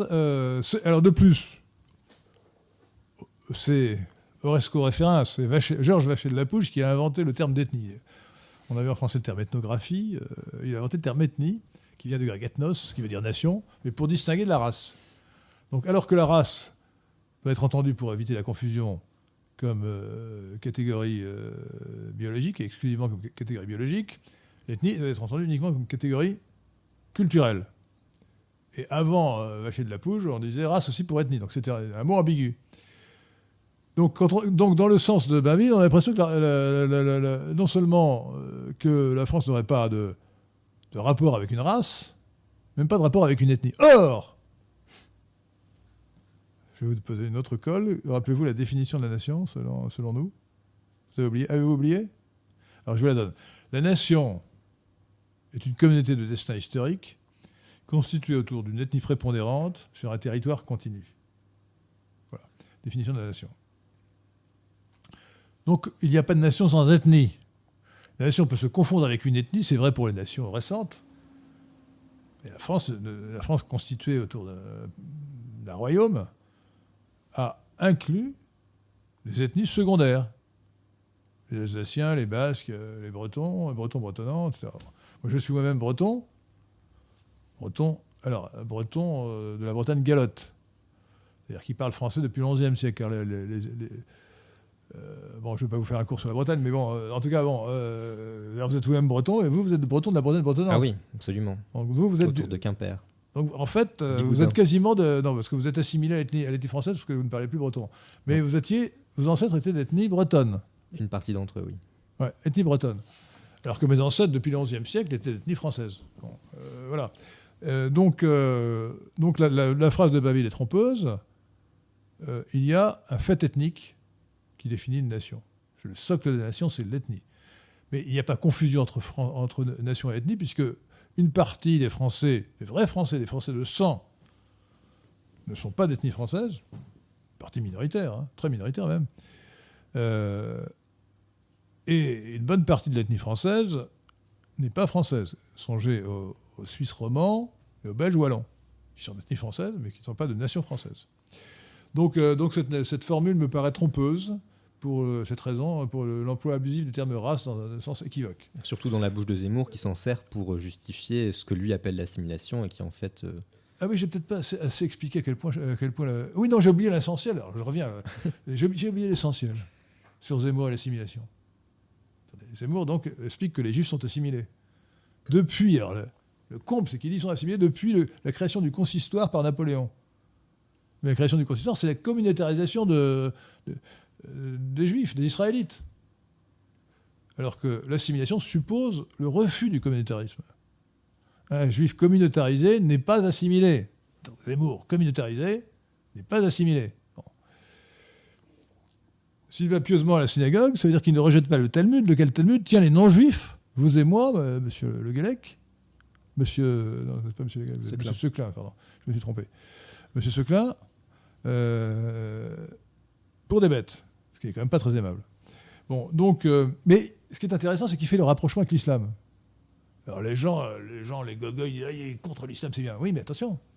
Phrase d'après. Oui, mais moi je distingue. Je sais je, je, distingue l'islam les musulmans. Hein. Alors il rejette l'islam, mais il accepte les musulmans. Pour l'immigration, excusez-moi, mais c'est pas, pas tellement l'islam qui nous gêne, ce sont les musulmans. Hein. En chair et en os. Et il dit, alors là c'est vraiment euh, ridicule, que c'est doublement ridicule qui va assimiler les musulmans, comment assimiler les juifs? Le problème, c'est qu'on n'a pas assimilé les juifs. Les juifs qui sont assimilés, bah, comme François-Georges Dreyfus, euh, ils ne sont plus juifs. Ils sont convertis au christianisme. Un juif ne peut être assimilé que s'il refuse le communautarisme. Beaucoup de juifs le font. hein. Moi, je ne vais pas citer des noms, mais je connais des juifs vivants vraiment assimilés. Et ceux-là, ceux évidemment, ils ont presque tous épousé une non-juive, quand ce sont des hommes, ou un non-juif quand ce sont des femmes. Et, euh, et, évidemment, euh, peut-être qu'ils ne, disent pas tous les matins je rejette le Talmud qui tient les non-juifs pour des bêtes, mais, mais en tout cas, ils le rejettent de fait. hein. Ils ne sont pas attachés au Talmud. Je vous rappelle que le, judaïsme actuel, qui est celui des, pharisiens dont parle l'Évangile, est fondé sur le Talmud, pas sur la, pas sur Bible hébraïque, l'Ancien Testament, hein, mais sur le Talmud, et accessoirement sur la Kabbale, dont je pourrais, je pourrais aussi parler. Et donc, euh, donc c'est une mystification de prétendre qu'on peut assimiler les musulmans comme les juifs. Ce qui est vrai, c'est que le judaïsme et l'islam sont deux religions isomorphes. Le judéo-christianisme n'a jamais existé. En revanche, le judéo-islamisme, ça existe. L'islam est une hérésie du judaïsme pharisaïque, celui de Zemmour. Et on peut dire, euh, il suffit d'ailleurs, excusez-moi pour, pour comprendre cela, de se rappeler les, les pratiques euh, communes. Bon, la circoncision masculine, mutilation, excision du prépuce, qui est un rite barbare et primitif, commun aux juifs et aux musulmans. L'interdiction de manger du porc. Toutes les interdictions à halal et cachères qui ne sont pas identiques mais qui se ressemblent beaucoup. L'égorgement rituel des bêtes, qui est encore euh, une pratique euh, cruelle, sadique, barbare, insupportable. On torture ces pauvres bêtes en les, en les égorgeant sans les assommer. Euh, donc on peut dire, donc, euh, regardez sur, sur- sur le site esquin.fr l'article Le judéo-christianisme est un mythe, ou le mythe du judéo-christianisme. Euh, alors que le christianisme est une orthodoxie, le judaïsme et l'islam sont des orthopraxies. Ce qui compte, c'est la pratique. C'est pas de croire, c'est de pratiquer. Et, et donc, euh, un musulman ne peut être vraiment français, comme un, un juif ne peut être vraiment français que s'il rejette le Talmud qui tient les juifs pour des bêtes, et un musulman ne peut être vraiment français que s'il rejette la charia, la, loi coranique qui est contraire à la loi nationale ou à la loi républicaine. Nul ne peut être vrai musulman, nul ne peut être pieux musulman et vraiment français, nul ne peut être pieux juif, pieux israélite et vraiment français. A une contradiction. Ce sont deux religions orientales qui sont contraires à notre identité nationale et à l'identité culturelle de l'Occident. Alors, il peut bien faire des- du baratin sur, euh, sur euh, les, an- les ancêtres de la France, mais euh, non, monsieur Zemmour, euh, nos ancêtres ne sont pas les vôtres.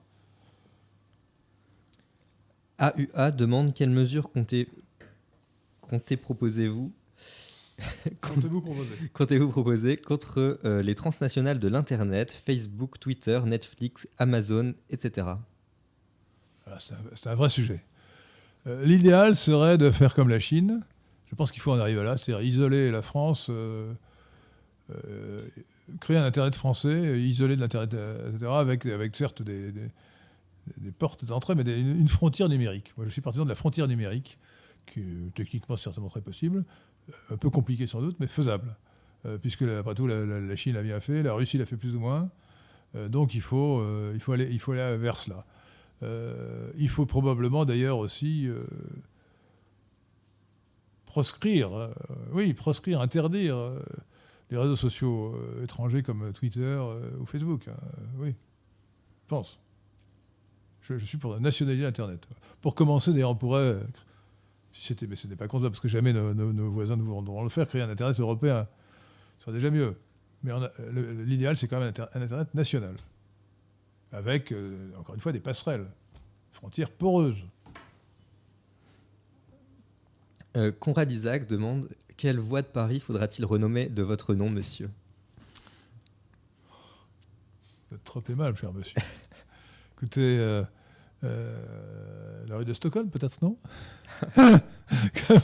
Avec une plaque aux quatre rues de Stockholm, ici à, ici à Euvray, même à, à Dormy, Henri de Lesquin, euh, euh, 1949, euh, tiret, euh, etc. Voilà. Nous ne savons ni le jour ni l'heure.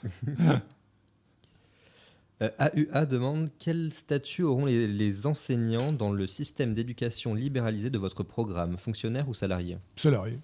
Salarié, c'est le programme. Je vais actualiser, je vais faire. vous savez, on, a, actualisé le, le programme commun, euh, social-communiste. Moi, je vais actualiser euh, pour 2022 notre programme. Je, je- je- je crains de ne pas pouvoir me présenter parce qu'il me faudrait euh, 500 signatures et 10 millions d'euros. Bon. Si on me propose, euh, je me présente. Si, on me propose 500 signatures, euh, même 501, et, si- et 10 millions d'euros. Mais ça va être compliqué à réunir, donc je vais me contenter de faire un programme. Et je le ferai pour une autre raison, c'est pour montrer à quel point euh, Zemmour, euh, j'ai envie de dire Zézé, Zézé est un zozo, quoi. Bon, euh, ce qu'il propose rien, quoi. C'est ridicule. Quand il fera un véritable programme, vous verrez qu'il n'y aura rien ce sera un décor factice. Charles Le Chauve, euh, vous expliquiez tout à l'heure euh, pourquoi il fallait croire en l'existence de Dieu, et il demande et comment ou pourquoi croire en la résurrection du Christ? Bah, si on est chrétien, on y croit. hein, mais on ne peut pas vous forcer à y croire. hein. Euh, C'est le témoignage des apôtres. euh, si on leur fait confiance, on y croit. Voilà. Je ne peux rien vous dire de plus. hein. Ghetto Blasta euh, demande euh, Qu'en est-il de votre débat avec Rougeron? Ah ben il est prévu. Il est prévu. Alors finalement, ce débat avait été enterré parce que les intermédiaires avaient été sont incompétents. euh, euh, un nommé Mike Barowski, euh, qui m'a l'air complètement vaseux, et puis avant, les, les gens du cercle, du cercle Richelieu qui n'ont rien fait. Euh, finalement, j'ai appelé moi-même ont, ils ont pris contact, et, et donc euh, il, va venir, il va venir dans 15 jours, je crois. Le 13 décembre. Le, le 13 décembre, Pierre-Yves Rougeron viendra débattre avec moi sur le thème, je crois, souveraineté, Et identité, la France à la croisée des chemins. Souveraineté, identité, la France à la croisée des chemins. J'espère que ce sera intéressant. J'en suis, persuadé d'ailleurs. Souveraineté, identité, la France et la croisée des chemins, lundi 13 décembre à 19h, Radio Athéna. Chaîne YouTube, ici. Junior du Texas dit Bonsoir, je suis un gauchiste, puis-je rester? Ah euh, je, je vous conseille, si c'est encore plus utile pour les gauchistes, de rester à l'écoute de Radio Athéna, parce que vous allez finir par euh, vous faire convertir. Forcément. À moins d'être. euh, vous n'êtes pas stupide, à moins d'être méchant. Si vous n'êtes ni méchant ni stupide, vous, deviendrez forcément un national-libéral. Conrad Isaac demande Le national-libéralisme est-il un humanisme? Ah, C'est un super humanisme. La réponse est facile. Euh, c'est évident. Attendez, là, euh, je dis en plaisantant, mais il faut bien comprendre que- à quel point c'est vrai. Euh, les, gens, les gens ne comprennent pas. disent, euh, non, mais si on est vraiment nationaliste, on sait que la nation, ce n'est pas l'État. L'État est un instrument au service de la nation. Et que la nation est constituée d'individus libres. Libres. Liberté individuelle. Donc, si on est vraiment pour la nation, on est pour, non pas pour une abstraction, mais pour un corps charnel des individus qui la composent, sachant bien sûr qu'ils la composent comme représentant d'une chaîne de génération, car la nation est composée des morts, des vivants et de ceux qui vont naître. Donc on est forcément pour la liberté individuelle si on est vrai nationaliste, intelligent. Et en sens inverse, si on est vrai libéral, on ne tombe pas dans, les, débilités des libéraux cosmopolites ou utopiques. on sait très bien que la liberté s'enracine dans les traditions. On sait aussi que l'identité est le point de départ, le point de départ, le socle de la, liberté. Il n'y a pas de, liberté sans identité. Et notre identité est nationale. Donc un bon libéral est un libéral national. D'ailleurs, euh, est-ce que l'article est publié sur notre, notre site? J'ai fait un article, un, article, un chapitre qui s'appelle Libéralisme national ou libéralisme utopique dans L'identité de la France, livre du CDH. Oui, oui, ils sont en ligne, je crois. Euh, ça va être en ligne sur, sur le site lesquin.fr. Et, donc, euh, j'ai expliqué ça il y a longtemps en disant, mais non, bon libéral doit être national libéral ou libéral, libéral national, au choix. AUA demande ce que vous pensez de l'opposition entre euh, les Parisiens et les non-Parisiens, c'est-à-dire les provinciaux. Elle est dramatique. Ah je suis pas, surtout, surtout actuellement, alors que le Paris est, Paris est parasité par les bobos, c'est dramatique. Donc il faut vraiment mettre. Et vous savez que, selon moi, le plus grand homme politique, le plus grand homme d'État du 19e siècle en France, c'est Adolphe Thiers. On ne sait pas, mais Adolphe Thiers est le véritable fondateur de deux régimes, pour un seul homme. C'est le véritable fondateur de la monarchie de Juillet en 1830 et c'est le véritable fondateur de la Troisième République en 1871, qui est sorti en réalité de l'écrasement de l'infâme commune de Paris. Et, euh, d'ailleurs, j'aimerais bien inviter euh, euh, l'auteur d'un livre, François Broche, sur la commune de Paris. Mais si, l'un d'entre vous connaît les coordonnées de François Broche, qui me les envoie, euh, à cdh.fr parce que je voudrais l'inviter à parler de la commune de Paris. Il a fait un excellent livre sur le sujet, François Broche. Et donc, euh, euh, oui, Adolphe Thiers est, un grand homme. Ah il n'est pas physique d'un grand homme, c'est un petit homme bedonnant, mais bon, il a créé donc deux régimes. Et en réalité, nous, sommes, nous étions, nous sommes restés en réalité dans la Troisième République jusqu'en 1972, puisque en fait, l'État français, régime de Vichy, c'était encore la Troisième République, sous un autre nom. la Quatrième République ou la Cinquième République, c'est encore la Troisième, qui continue. Et je soutiens pour ma part que la République a été abolie le 1er juillet 1972 par la loi Pleven, qui a institué l'État cosmopolite à la place. Euh, excusez-moi. Euh, AUA demandait ce que vous pensiez des esthéticiens. Des esthéticiens? Des zététiciens. Écoutez, honnêtement, les esthéticiens sont des ozos. Euh, ils ne sont même pas capables de zététiser le réchauffement climatique, de zététiser euh, les épidémiologistes. Excusez-moi, mais franchement, euh, lisez, lisez, encore une fois, je, fais de la publicité, mais le texte sur la pseudoscience ou la vidéo que j'ai faite sur le sujet, moi je suis un véritable zététicien. Eux, ce sont enfin, ceux que je connais, tels que j'entends parler, ils sont des zététiciens de, troisième ordre. Ça n'a aucun sens. Ils ne sont pas de vrais zététiciens. Euh, Vulca vous demande votre avis sur les propos d'une ministre du gouvernement, c'est Emmanuel, euh, oui, Emmanuel Vargon, euh, qui a qualifié la maison individuelle de non-sens économique et écologique. C'est insupportable.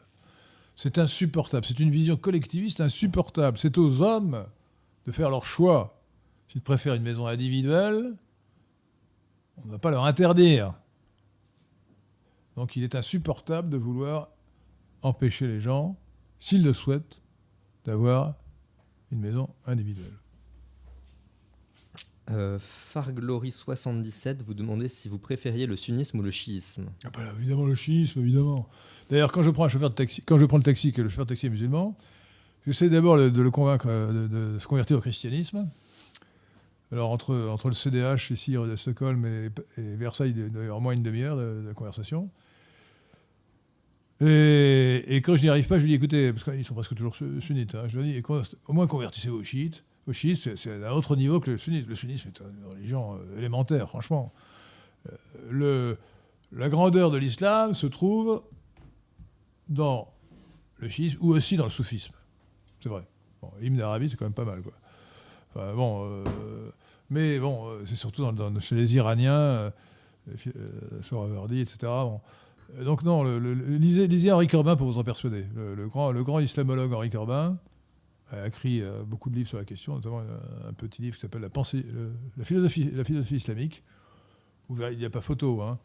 Il n'y a pas photo. Le, le sunnisme est, euh, le chiisme est infiniment supérieur au sunnisme, de même que les Iraniens, sont, qui sont nos cousins Oui. euh, euh, indo-européens, arias, sont infiniment supérieurs aux Turcs et aux Arabes. hein. L'ennui, c'est que ce n'est pas le. Ce ne sont pas les musulmans iraniens qui sont supérieurs aux musulmans euh, des autres endroits parce qu'ils sont chiites, c'est plutôt l'islam chiite qui est supérieur euh, à l'islam sunnite parce qu'il est iranien. Oui, oui, c'est ça. Oui, oui, oui, c'est ça. Oui, oui. Ça, votre euh, raisonnement est un peu compliqué, mais je crois, crois l'avoir suivi. Euh, Jo Rosa demande Faut-il remplacer la Marseillaise et remettre pour hymne national Vive Henri IV, qui est beaucoup plus joyeux et festif? C'est une vraie question. Euh, écoutez, pour l'instant, ça ne me paraît pas une question d'actualité. Euh, Conservons la Marseillaise, euh, qui, est, au moins anti-cosmopolite. Alors, beaucoup des couplets de la Marseillaise sont ridicules, mais j'aime bien quand même qu'un sang impur nos, fi- nos sillons. hein. C'est quand même. voilà. hein, c'est la référence au sang, c'est à la fois l'hérédité et le sang qui coule des veines, me paraît positif. Donc, je crois, pour l'instant, je pense qu'il ne faut pas abandonner la Marseillaise, qui serait en fait un pas de clair, qui ferait, serait un cadeau au cosmopolitisme. Euh, AUA demande Souhaitez-vous que la France imite la justice anglo-saxonne sur l'importance qu'elle accorde au serment, à la parjure, au conflit d'intérêts, aux relations dans les rapports de hiérarchie? Alors ça fait beaucoup, oui, moi je suis partisan d'attacher beaucoup d'importance au serment. Ouais. Je pense que c'est une, tradition aria hein, qu'il faudrait rétablir.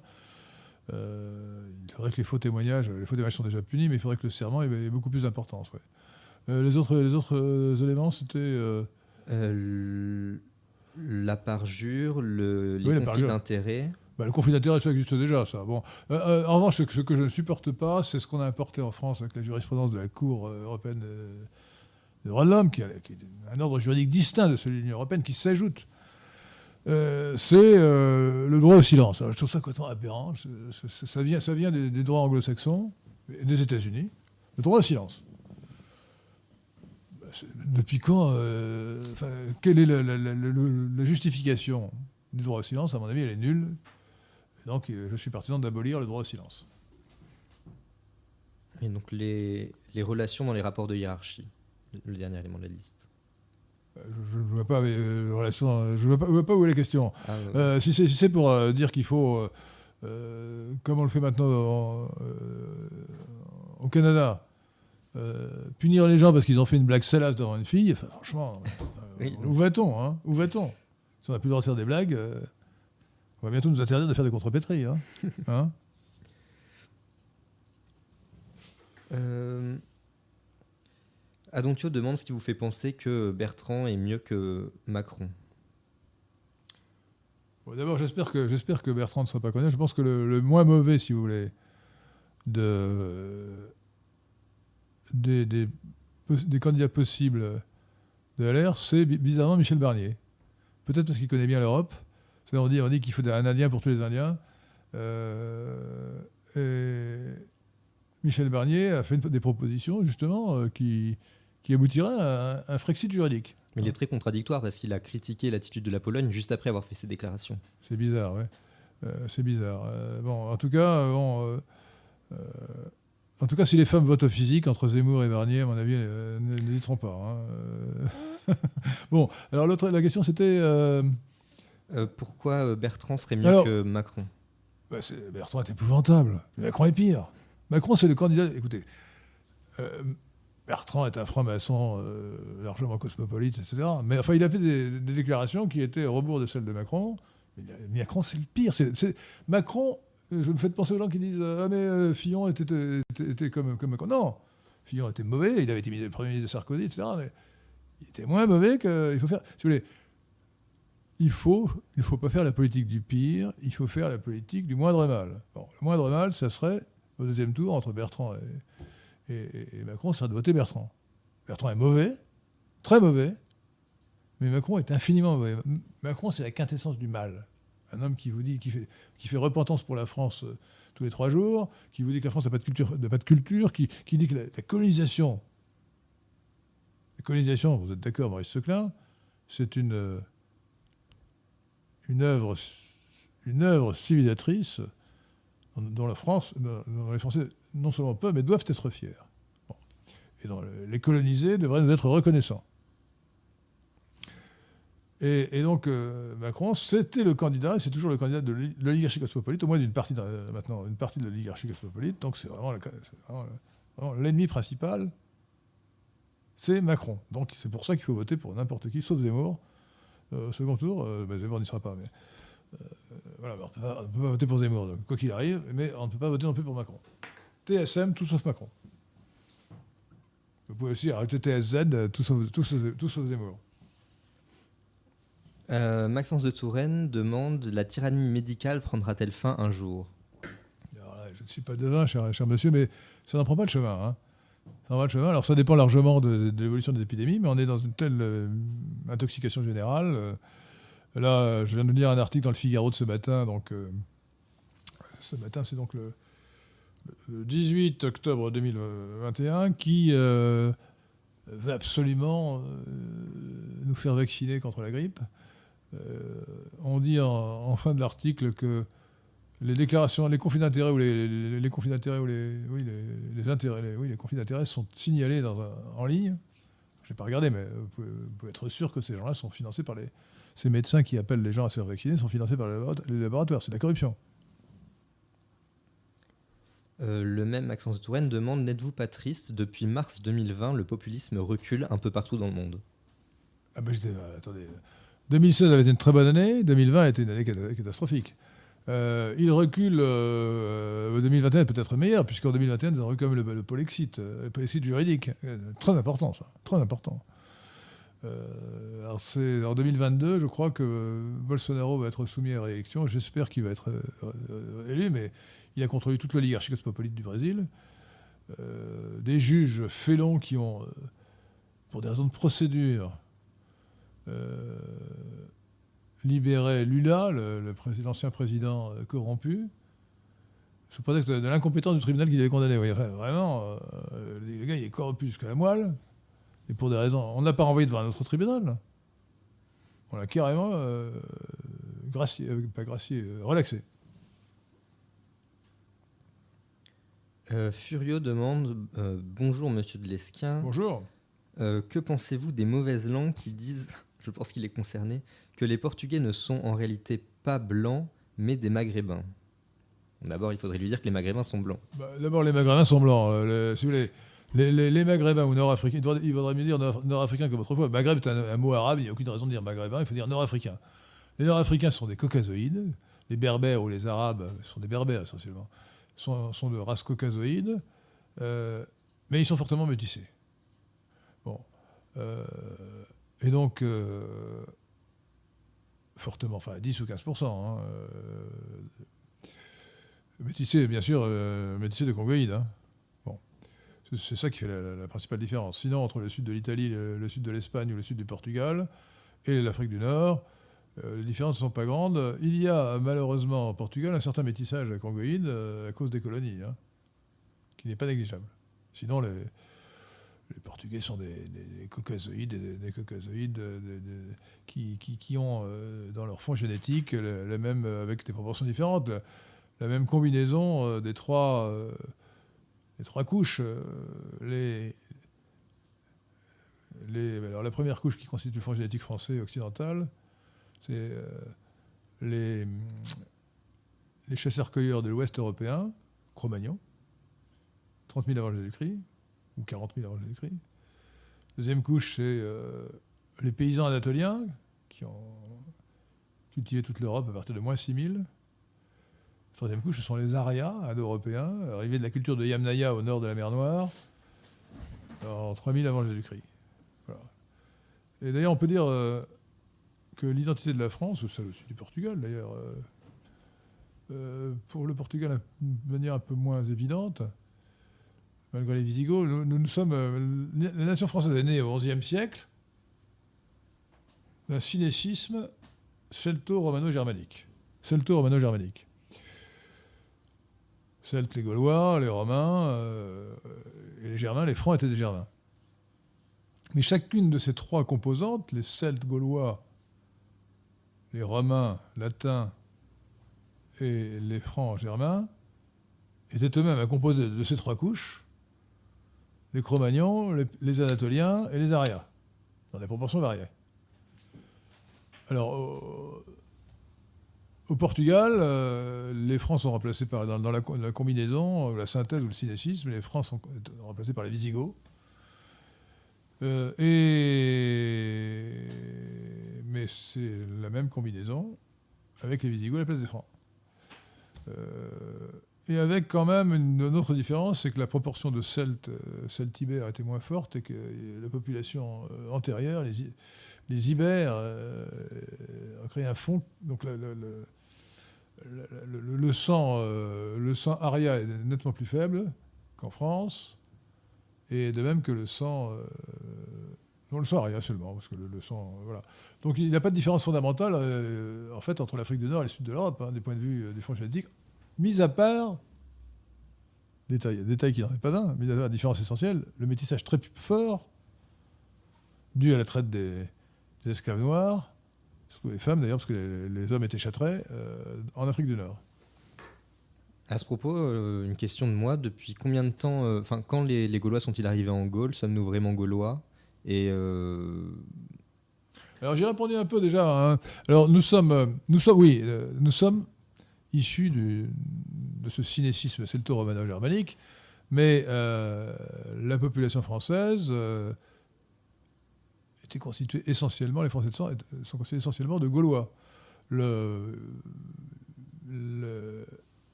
les Romains euh, étaient, très peu nombreux, hein, relativement. Et quant aux Francs, ils représentaient sans doute 5% de la population dans le nord de la France, la France actuelle, hein, et 1% dans le sud, Languedoc, Languedoil, mettons 3% en moyenne.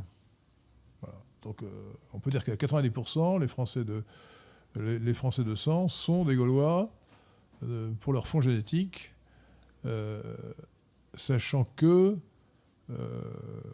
sachant que les Gaulois eux-mêmes étaient des envahisseurs, des conquérants qui avaient celtisé des populations qui ne l'étaient pas qui parlaient des, langues comme l'Iber ou, le basque. Le basque a reculé, mais il est resté dans les montagnes. Euh, donc des non-européens. Euh, alors, euh, les Gaulois, quand sont-ils arrivés? C'est un débat entre spécialistes qui n'est pas tranché pour la bonne raison qu'on n'a pas évidemment de trace écrite des langues parlées par les premiers conquérants européens, mais il est certain que la culture de la céramique campaniforme qui est remonté à 2500 avant Jésus-Christ, qui a occupé une, partie, euh, bonne partie de l'Europe de l'Ouest et une bonne partie de la France, était aria. Et d'ailleurs, euh, les, restes euh, des, campaniformes, avaient, les hommes avaient le chromosome, avaient l'aplogroupe paternel RAB. Donc c'était des arias. Bien sûr, RAB, L21, ouais, RAB, M279 ou 1939, je ne sais plus. Euh, en tout cas, c'était des arias, ça c'est sûr. Donc, est-ce que c'était des proto-gaulois? Vraisemblablement. on, est à peu près sûr que Hallstatt, 800 avant du Christ, c'était des, Gaulois. L'Athènes, 400 avant du Christ, c'est sûr. Mais vraisemblablement, euh, les proto-gaulois, euh, des gens qui ne parlaient pas encore le gaulois, mais une langue, une langue qui allait donner le gaulois, euh, était déjà là euh, en 2000 ou 2500 ans avant Jésus-Christ. C'est d'ailleurs l'opinion du, grand spécialiste euh, des Gaulois, Venceslas Kruta, que j'avais reçu autrefois à Radio Courtoisie. Et peut-on imaginer que la celticisation était très longue et qu'à l'époque. Oui, elle, a dû être, elle a dû être longue, mais il y a eu un grand. pour qu'il y, ait un remplacement linguistique, il faut soit qu'il y ait un remplacement de population, un remplacement démographique, au moins partiel, soit qu'il y ait euh, une grande proximité entre les deux langues. Si le gaulois a été remplacé, il a fallu quand même quelques siècles par le latin, c'est dû à l'élimination des, des, druides par les, Romains, euh, mais c'est dû aussi au fait que le gaulois euh, et le latin appartenaient au groupe italo-celtique, et le gaulois et l'italien, la tête était très proche. Hein. D'ailleurs, il est possible qu'on sous-estime l'héritage du gaulois dans la langue française pour la bonne raison que c'est ce qu'on appelle l'effet réverbère. En science, on est souvent victime de l'effet réverbère. Quand on connaît le latin, euh, on rapproche les mots français des mots latins, on connaît mal le gaulois, qui était, assez proche, et, on ne connaît pas le latin populaire. Euh, parce que par définition, il était populaire, donc il n'était pas écrit. Donc il est possible qu'on sous-estime, euh, qu'on attribue plus au, latin qu'on ne devrait, et, que l'apport du gaulois soit plus important. Mais quoi qu'il en soit, c'est quand même, le français vient quand même du latin, quelle que soit la, contribution du gaulois. donc pour, la, pour le remplacement euh, des, langues, des langues précédentes, euh, inconnues ou connues, euh, ligure, ibère, basque, par le gaulois, le celte, il a fallu certainement plusieurs siècles. Hein. Ça, c'était. On ne sait pas, les, inscriptions les plus anciennes sont en, gaulois, hein, quand on en trouve, écrits en caractère grec. et on n'a pas de traces des, langues, des langues précédentes. Hein. Je pense qu'il a fait des siècles pour que, le, premier cinésisme se fasse entre les Gaulois et, ceux qui n'étaient pas Gaulois, qui avaient été entre les conquérants et les conquis. Sachant que ce qui facilite les choses, si j'ose dire, c'est que les conquérants, malheureusement, je, crois, euh, les conquérants ne sont pas toujours gentils, et donc euh, il est probable que les Gaulois, comme d'autres conquérants arrière, ont tué beaucoup d'hommes en prenant les femmes.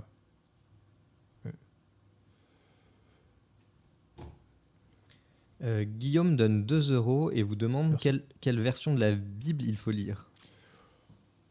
Écoutez, sur le plan littéraire, il n'y a aucun doute, c'est la meilleure traduction de la Bible, c'est la Bible de la Bible janséniste de Louis Isaac, le maître de Sassy, qui a dû être achevé par ses successeurs, d'ailleurs en 1703-1704, et qui a été publié dans la collection bouquins. Donc la collection bouquins, ça doit être Gallimard, non? Ou Lafont, Lafont Robert Lafont, oui. Robert Lafont. Collection bouquins. En plus, ça ne coûte pas très cher. Euh, donc maintenant, sur le plan scientifique, euh, j'ai l'impression que la, la TOB est quand même, euh, bien qu'elle soit écuménique, traduction écuménique de la Bible, elle me paraît assez sérieuse sur le plan scientifique. Hein. Par exemple, par exemple dans, le, dans la traduction, traduction du décalogue, elle ne traduit pas le tu ne tueras pas, par tu ne tueras pas, mais par tu ne commettras point de meurtre, ce qui évite les équivoques. Euh, Touche française demande Monsieur de Lesquin, le Bélarus a récemment chassé l'ambassadeur français et consomme une rupture diplomatique avec la France. Qu'en pensez-vous? Je pense d'abord qu'on ne dit pas en français Bélarus, mais Biélorussie. De même qu'il faudrait, dire Ceylan et pas Sri Lanka, euh, Formose et pas Taïwan, enfin en tout cas Biélorussie, hein, pas Bélarus. Euh, bah, je, pense, que la France a commis euh, des fautes, elle n'a pas à se mêler un principe bien oublié, c'est la non-ingérence dans les affaires intérieures des nations. la France n'avait pas à s'ingérer dans les affaires intérieures de la Biélorussie. Donc c'est la faute de la France, en l'occurrence. La faute de Macron. Je donne raison à Loukachenko. D'ailleurs, Loukachenko est sans doute un de ceux qui a eu la politique sanitaire euh, la plus raisonnable. Hein. Il n'a jamais confiné personne.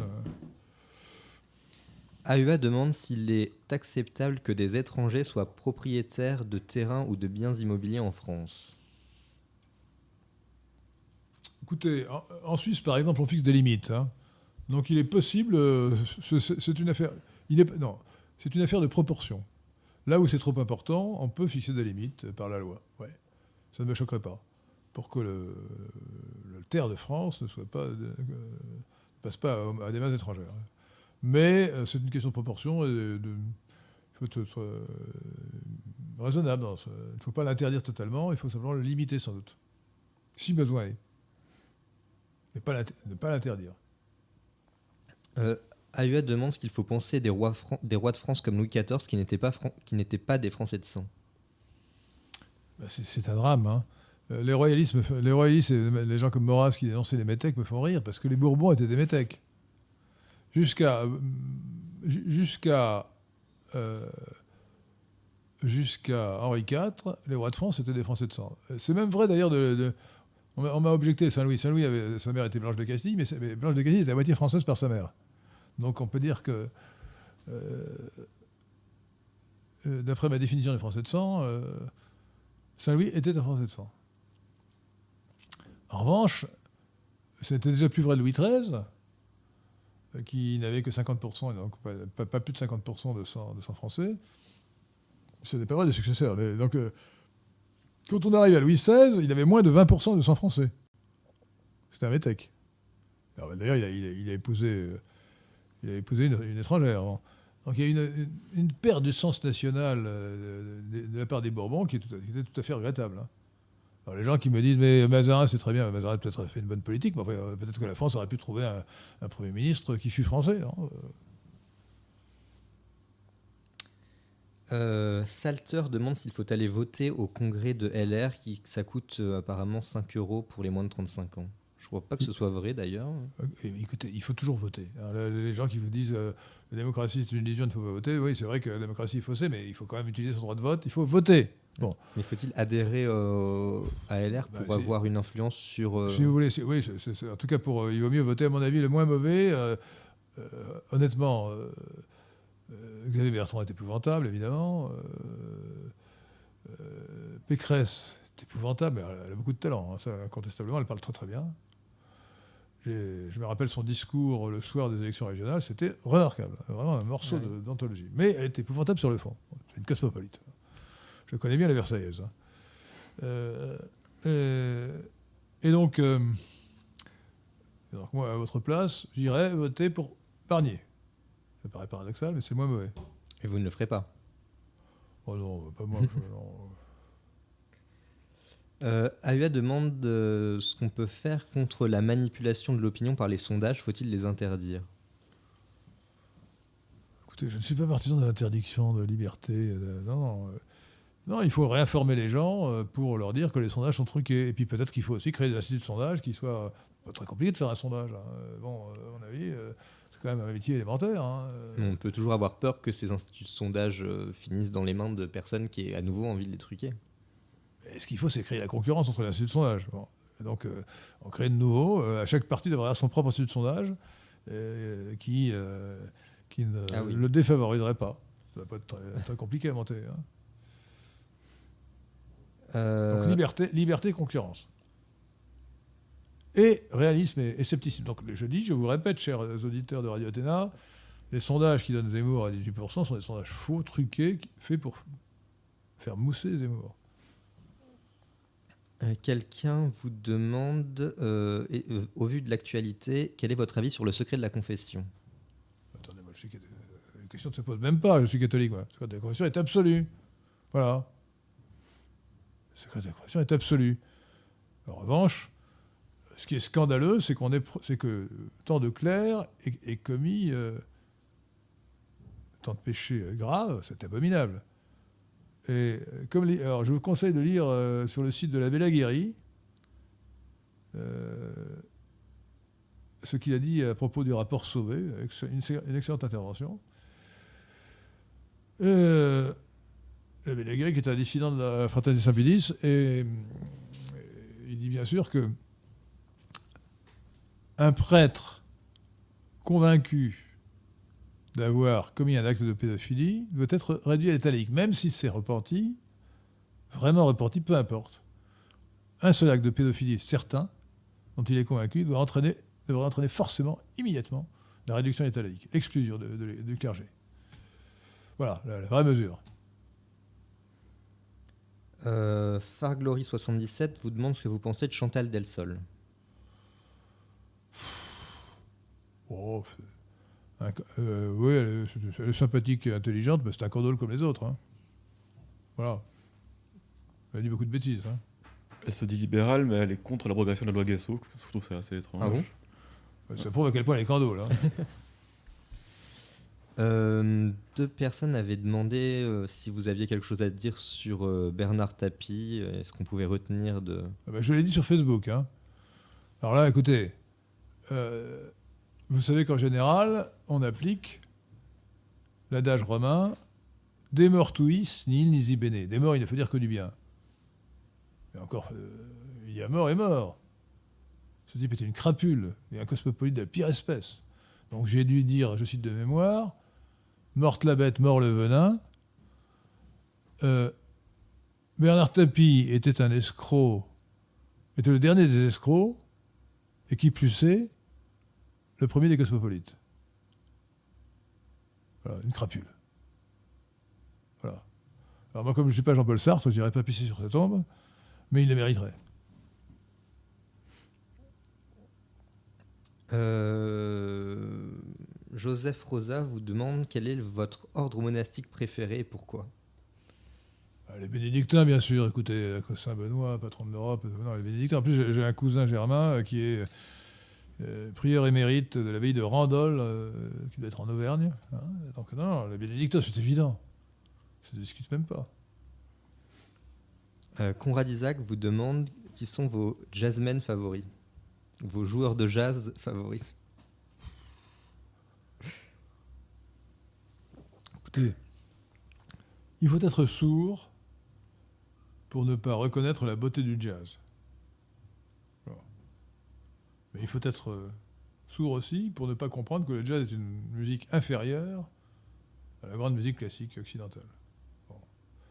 Alors moi, je connais, je connais pas beaucoup le jazz. Bon, forcément, je, l'écoute un peu, mais euh, celui que je connais le moins mal, c'est Sidney Bechet, peut-être, hein, avec Petite Fleur. Mais bon, ne me demandez pas de vous faire un cours sur le jazz. Voilà. Le jazz, c'est de la musique, euh, la musique nègre, donc érotique. Jazz voulant dire, je vous rappelle, en argot noir américain, sperme. Ah oui, c'est vrai ça. faut le savoir. Euh, Élie de Royer demande Monsieur de Lesquin, massacre des Harkis, tâche ineffaçable ou tragédie inévitable? Monsieur Zemmour a-t-il raison en disant que le général n'aurait pas pu faire autrement? Bah, il a tort, le général aurait évi- évidemment dû, dû faire autrement. Non, ça sera. le- le- si vous voulez. Alors, cela dit, je voudrais quand même souligner une chose. Moi, je suis très frappé de la part souvent des pieds noirs ou des défenseurs des harkis. On, a raison de dénoncer la non-assistance des personnes en danger. Enfin, ceux qui ont tué les harkis, qui les ont torturés, ce sont les gens du FN, ce sont les Arabes. Sont les Algériens, Arabes ou Kabyles.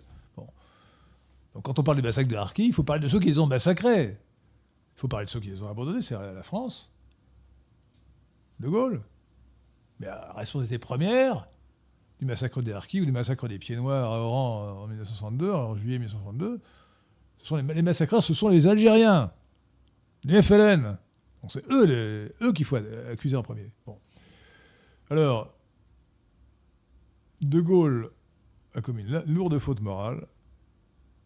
Il avait une piètre opinion des Harkis qu'il avait des raisons d'avoir, parce que les Harkis, c'était en général quand même, c'est pas, pas vraiment des gens de première classe. Mais il aurait dû les protéger. Il aurait dû se, douter qu'ils allaient être massacrés par les- les FLN. Donc il aurait dû non pas les rapatrier en France, mais les envoyer en Guyane. Il ne fallait pas les installer en France. Vous savez que les, enfants des Harkis ne sont pas plus assimilés que, que les enfants des autres immigrés algériens. Donc il fallait les protéger. Il avait le devoir de les protéger. Donc c'est une faute. Mais encore une fois, l'histoire de France est remplie de pages glorieuses et de pages qui ne le sont pas. Mais laissons aux historiens ou aux moralistes le soin de discuter des fautes. Ce n'est pas un acte. Un homme politique, un homme d'État ne doit jamais faire repentance pour son pays. Ça n'a pas de sens.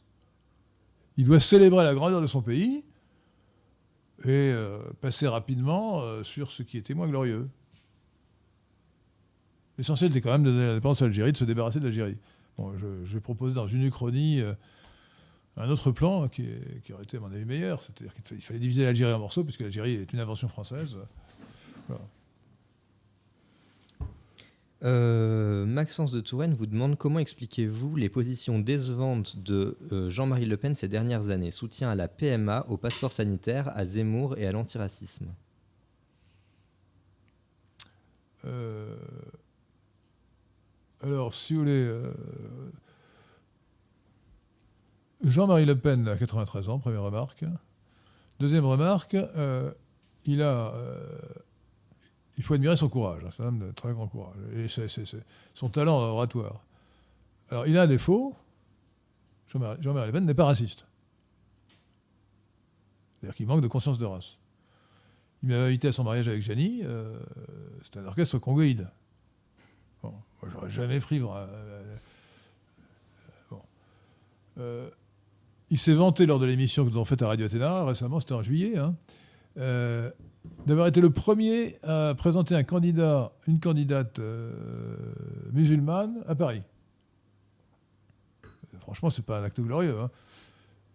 Et il a défendu l'Algérie française. À l'époque, il a fait des grands discours pour expliquer que les musulmans pouvaient très bien, euh, euh, bien s'assimiler, s'intégrer, s'assimiler. Donc, ce n'est pas une référence. hein. Alors, pour la PMA, attention, Moi, je trouve ça ridicule de dire, d'interdire l'insémination. Alors, procréation, euh, médicale assistée, c'est beaucoup de choses. En tout cas, l'insémination artificielle, pour moi, devrait être libre. Euh, de toute façon, si on empêche un couple de lesbiennes d'avoir recours à, cela, on n'empêchera pas de louer les services du voisin pour, euh, pour faire un enfant. Donc ça n'a pas de sens. Moi, je suis pour la liberté de, l'insémination artificielle, avec le droit à, connaître les origines. J'avais fait, une vidéo sur le sujet. Et le troisième sujet, c'était le, le passeport sanitaire. Bah, écoutez, euh, il il croit, comme il regarde tout le temps la télévision, euh, il, croit, il croit au mensonge qu'on dit à la télévision sur, le- sur, le- sur- sur la- sur l'épidémie. Cela dit, à 93 ans, il a un âge où il est exposé. hein. Euh, AEA demande s'il est dans, dans quelle proportion les Éthiopiens sont caucaso- caucasoïdes et congoïdes. C'est un vrai sujet difficile, ils sont, ils sont, ils sont un mélange. Alors, ce, mélange varie beaucoup selon les ethnies. Euh, ils, sont tous, ils sont tous métissés, ils ont tous une, sorte- une forte composante de sang, de sang congoïde. Les Oromos euh, sont essentiellement congoïdes. Les, les Amarins un peu moins, les Tigréens un peu moins. Mais enfin, ils, sont, ils, sont- ils doivent être Romains congoïdes à 40%. hein. Euh, Je dirais, si j'ose dire, à vue de nez. hein. Je n'ai pas, non, je n'ai pas eu d'études scientifiques sur la question. Euh, Bardamu vous demande si vous avez des anecdotes de cols que vous avez connus jadis quand vous... D'école de cols Col. euh, ou de call euh, K-H-O-2-L-E-S quand il était en prépa. C'est c'est pas le jargon de. Le col Ah oui, le, le col, c'est l'examen oral, c'est ça, ouais. Euh, oui, il me semble. bah, J'ai jamais été en prépa. Est-ce que j'ai déjà eu des, des anecdotes de col Pas spécialement, non. euh, écoutez, là, vous me prenez à froid. Alors, je, je- je- écoutez, si, je, si je trouve une... une- une- je n'ai pas de très bonne mémoire, hein, malheureusement. Donc, euh, je n'ai pas la mémoire d'éléphant de, de Moïse Éric Zemmour, hein, malheureusement. hein. Euh, Adrien Kestelin vous demande votre avis sur le parti Civitas. Mon avis est de, plus- de- de- de plus en plus euh, réservé. hein. Alors, c'est un parti politique français qui est dirigé par un Belge. Déjà, c'est assez curieux quand même. Ensuite, euh, ils font n'importe quoi. Vois, les- euh, je- je- D'ailleurs, euh, je remarque que Civitas ne m'a jamais invité à ses réunions annuelles. hein. Jamais. C'est bizarre. trop républicain. En revanche, ouais, enfin, en revanche ils, ont invité Soral. Ah. Attends, ils ont invité Soral. En lui demandant de s'exprimer sur les catholiques. Alors, il faut savoir qu'Ali Soral, dit Alain, Al- Al- Alain Bonnet, qu'il vaut mieux appeler Ali Soral, est un euh, demi-marxiste et ottomane, gourou d'une secte islamophile, immigrationniste, antiraciste. euh, c'est un ennemi de la France, euh, un traître à la patrie. Bon. Et il l'invite. Bon. C'est- complètement- ça prouve le- le- leur aberration. Bon. Euh,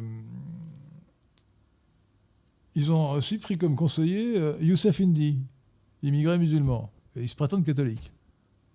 Écoutez, on ne peut pas les prendre au sérieux, c'est tout. Ce sont des. Escada est un zozo, voilà. Un zozo. Quand, on, défend, euh, quand on est un parti théocratique catholique, on n'invite pas Youssef Indy à vous faire des, conférences pour expliquer quel est le sens de ce que c'est que la France. Enfin, on a une période plus orale. Pas sérieux. AEA vous demande ce que vous imposeriez euh, pour limiter la publicité, notamment les panneaux publicitaires. Est-ce que des limites ou... Et aussi, Et moi, je n'imposerai rien. Je rétablirai la loi, la loi républicaine qui con- condamne l'outrage aux bonnes mœurs. C'est tout. Voilà. Mais est-ce que certaines, euh, certaines publicités qui n'outragent pas les bonnes mœurs peuvent, euh, par exemple, quand on voit des, des publicités immenses sur certains monuments parisiens, euh, Ah oui, non, non, ça c'est autre chose. C'est la protection de l'environnement, la protection des monuments. C'est scandaleux que, que, par exemple, euh, Place de la Concorde, on voit d'énormes publicités sur l'hôtel Crillon. Enfin, c'est- une, une honte. Bon, une honte. Non. Donc ça, ça c'est... Il faut, euh, que- il faut protéger les monuments historiques de ces, de ces affiches publicitaires, euh, de, ces- de cette pollution publicitaire. Lydia vous demande quel siècle vous auriez voulu connaître. Quel siècle j'aurais voulu connaître? Euh, bah, Je pense le siècle de Saint-Louis. hein. Ouais. Alors évidemment, ouais, j'ai- dit parfois pour rigoler que mon, idéal c'était Saint-Louis avec l'ordinateur. Euh, Saint-Louis c'est quand même que l'électricité c'est bien utile. hein. Euh, mais idéalement, euh, je pense que Saint-Louis c'est un, oui, c'est un idéal. un idéal de civilisation. C'est la grande époque de la pensée scolastique aussi. hein. C'est une époque très féconde. hein. Euh, on commence avec. on commence oui, à peu près avec Thomas d'Aquin et on finit avec John- Scott. Il reste une ou deux questions à poser parce que nous arrivons à- à nous deux- au terme de notre émission qui doit durer deux heures, deux heures moins epsilon. J'ai gardé les plus importantes pour la fin. Conrad Isaac vous demande votre avis sur la peinture d'Adolf Hitler. Adolf Hitler était un peintre de qualité, c'était pas un grand peintre, mais honnêtement, euh, il, il ne faisait pas de la peinture dégénérée, il faisait une peinture de qualité. J'ai vu plusieurs fois des, des peintures de lui qui étaient, des- un bon peintre. Pas un grand peintre, mais un bon peintre.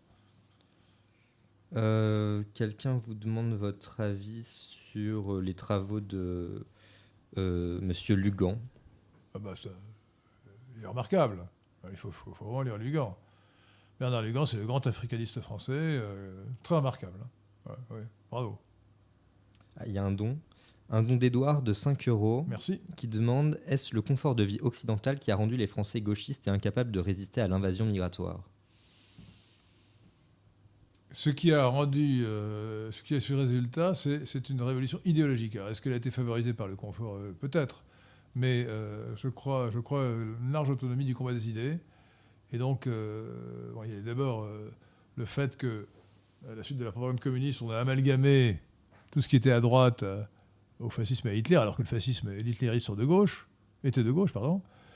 Euh, et ensuite, euh, il y a eu euh, la victoire idéologique du cosmopolitisme, l'un des deux pôles antagonisés à gauche, l'autre étant le collectivisme, le marxisme, après mai 68, qui a abouti euh, à son triomphe, qui est la loi Pleven du 1er juillet 1972. Et on ne répétera jamais assez que la loi Pleven du 1er juillet 1972, Pompidou président, Chaban-Delmas Premier ministre, a aboli la République pour établir l'État cosmopolite à la place. Nous ne sommes plus en République. Nous ne sommes pas en démocratie, nous sommes en pseudo-démocratie, nous sommes dans l'État cosmopolite et pas dans la République. Les mots ne font pas les choses. Bien, et je pense que nous arrivons au terme de notre euh, émission, à moins que vous ayez vraiment une question euh, très importante qu'il faille poser. Non, Non. Bon. Euh, donc je remercie Maurice Seclin pour toutes ces questions qu'il a brillamment exposées. Je remercie beaucoup euh, notre ami Pierre de Tirmont d'avoir réalisé l'émission. Et je vous invite à mettre une marque d'approbation et encore plus à partager les émissions, les, émissions de, Radio Athéna, comme celle d'ailleurs, comme les, vidéos, les autres vidéos de, YouTube que nous faisons sur, sur le site Henri de Lesquin, sur le site Carrefour de l'Horloge.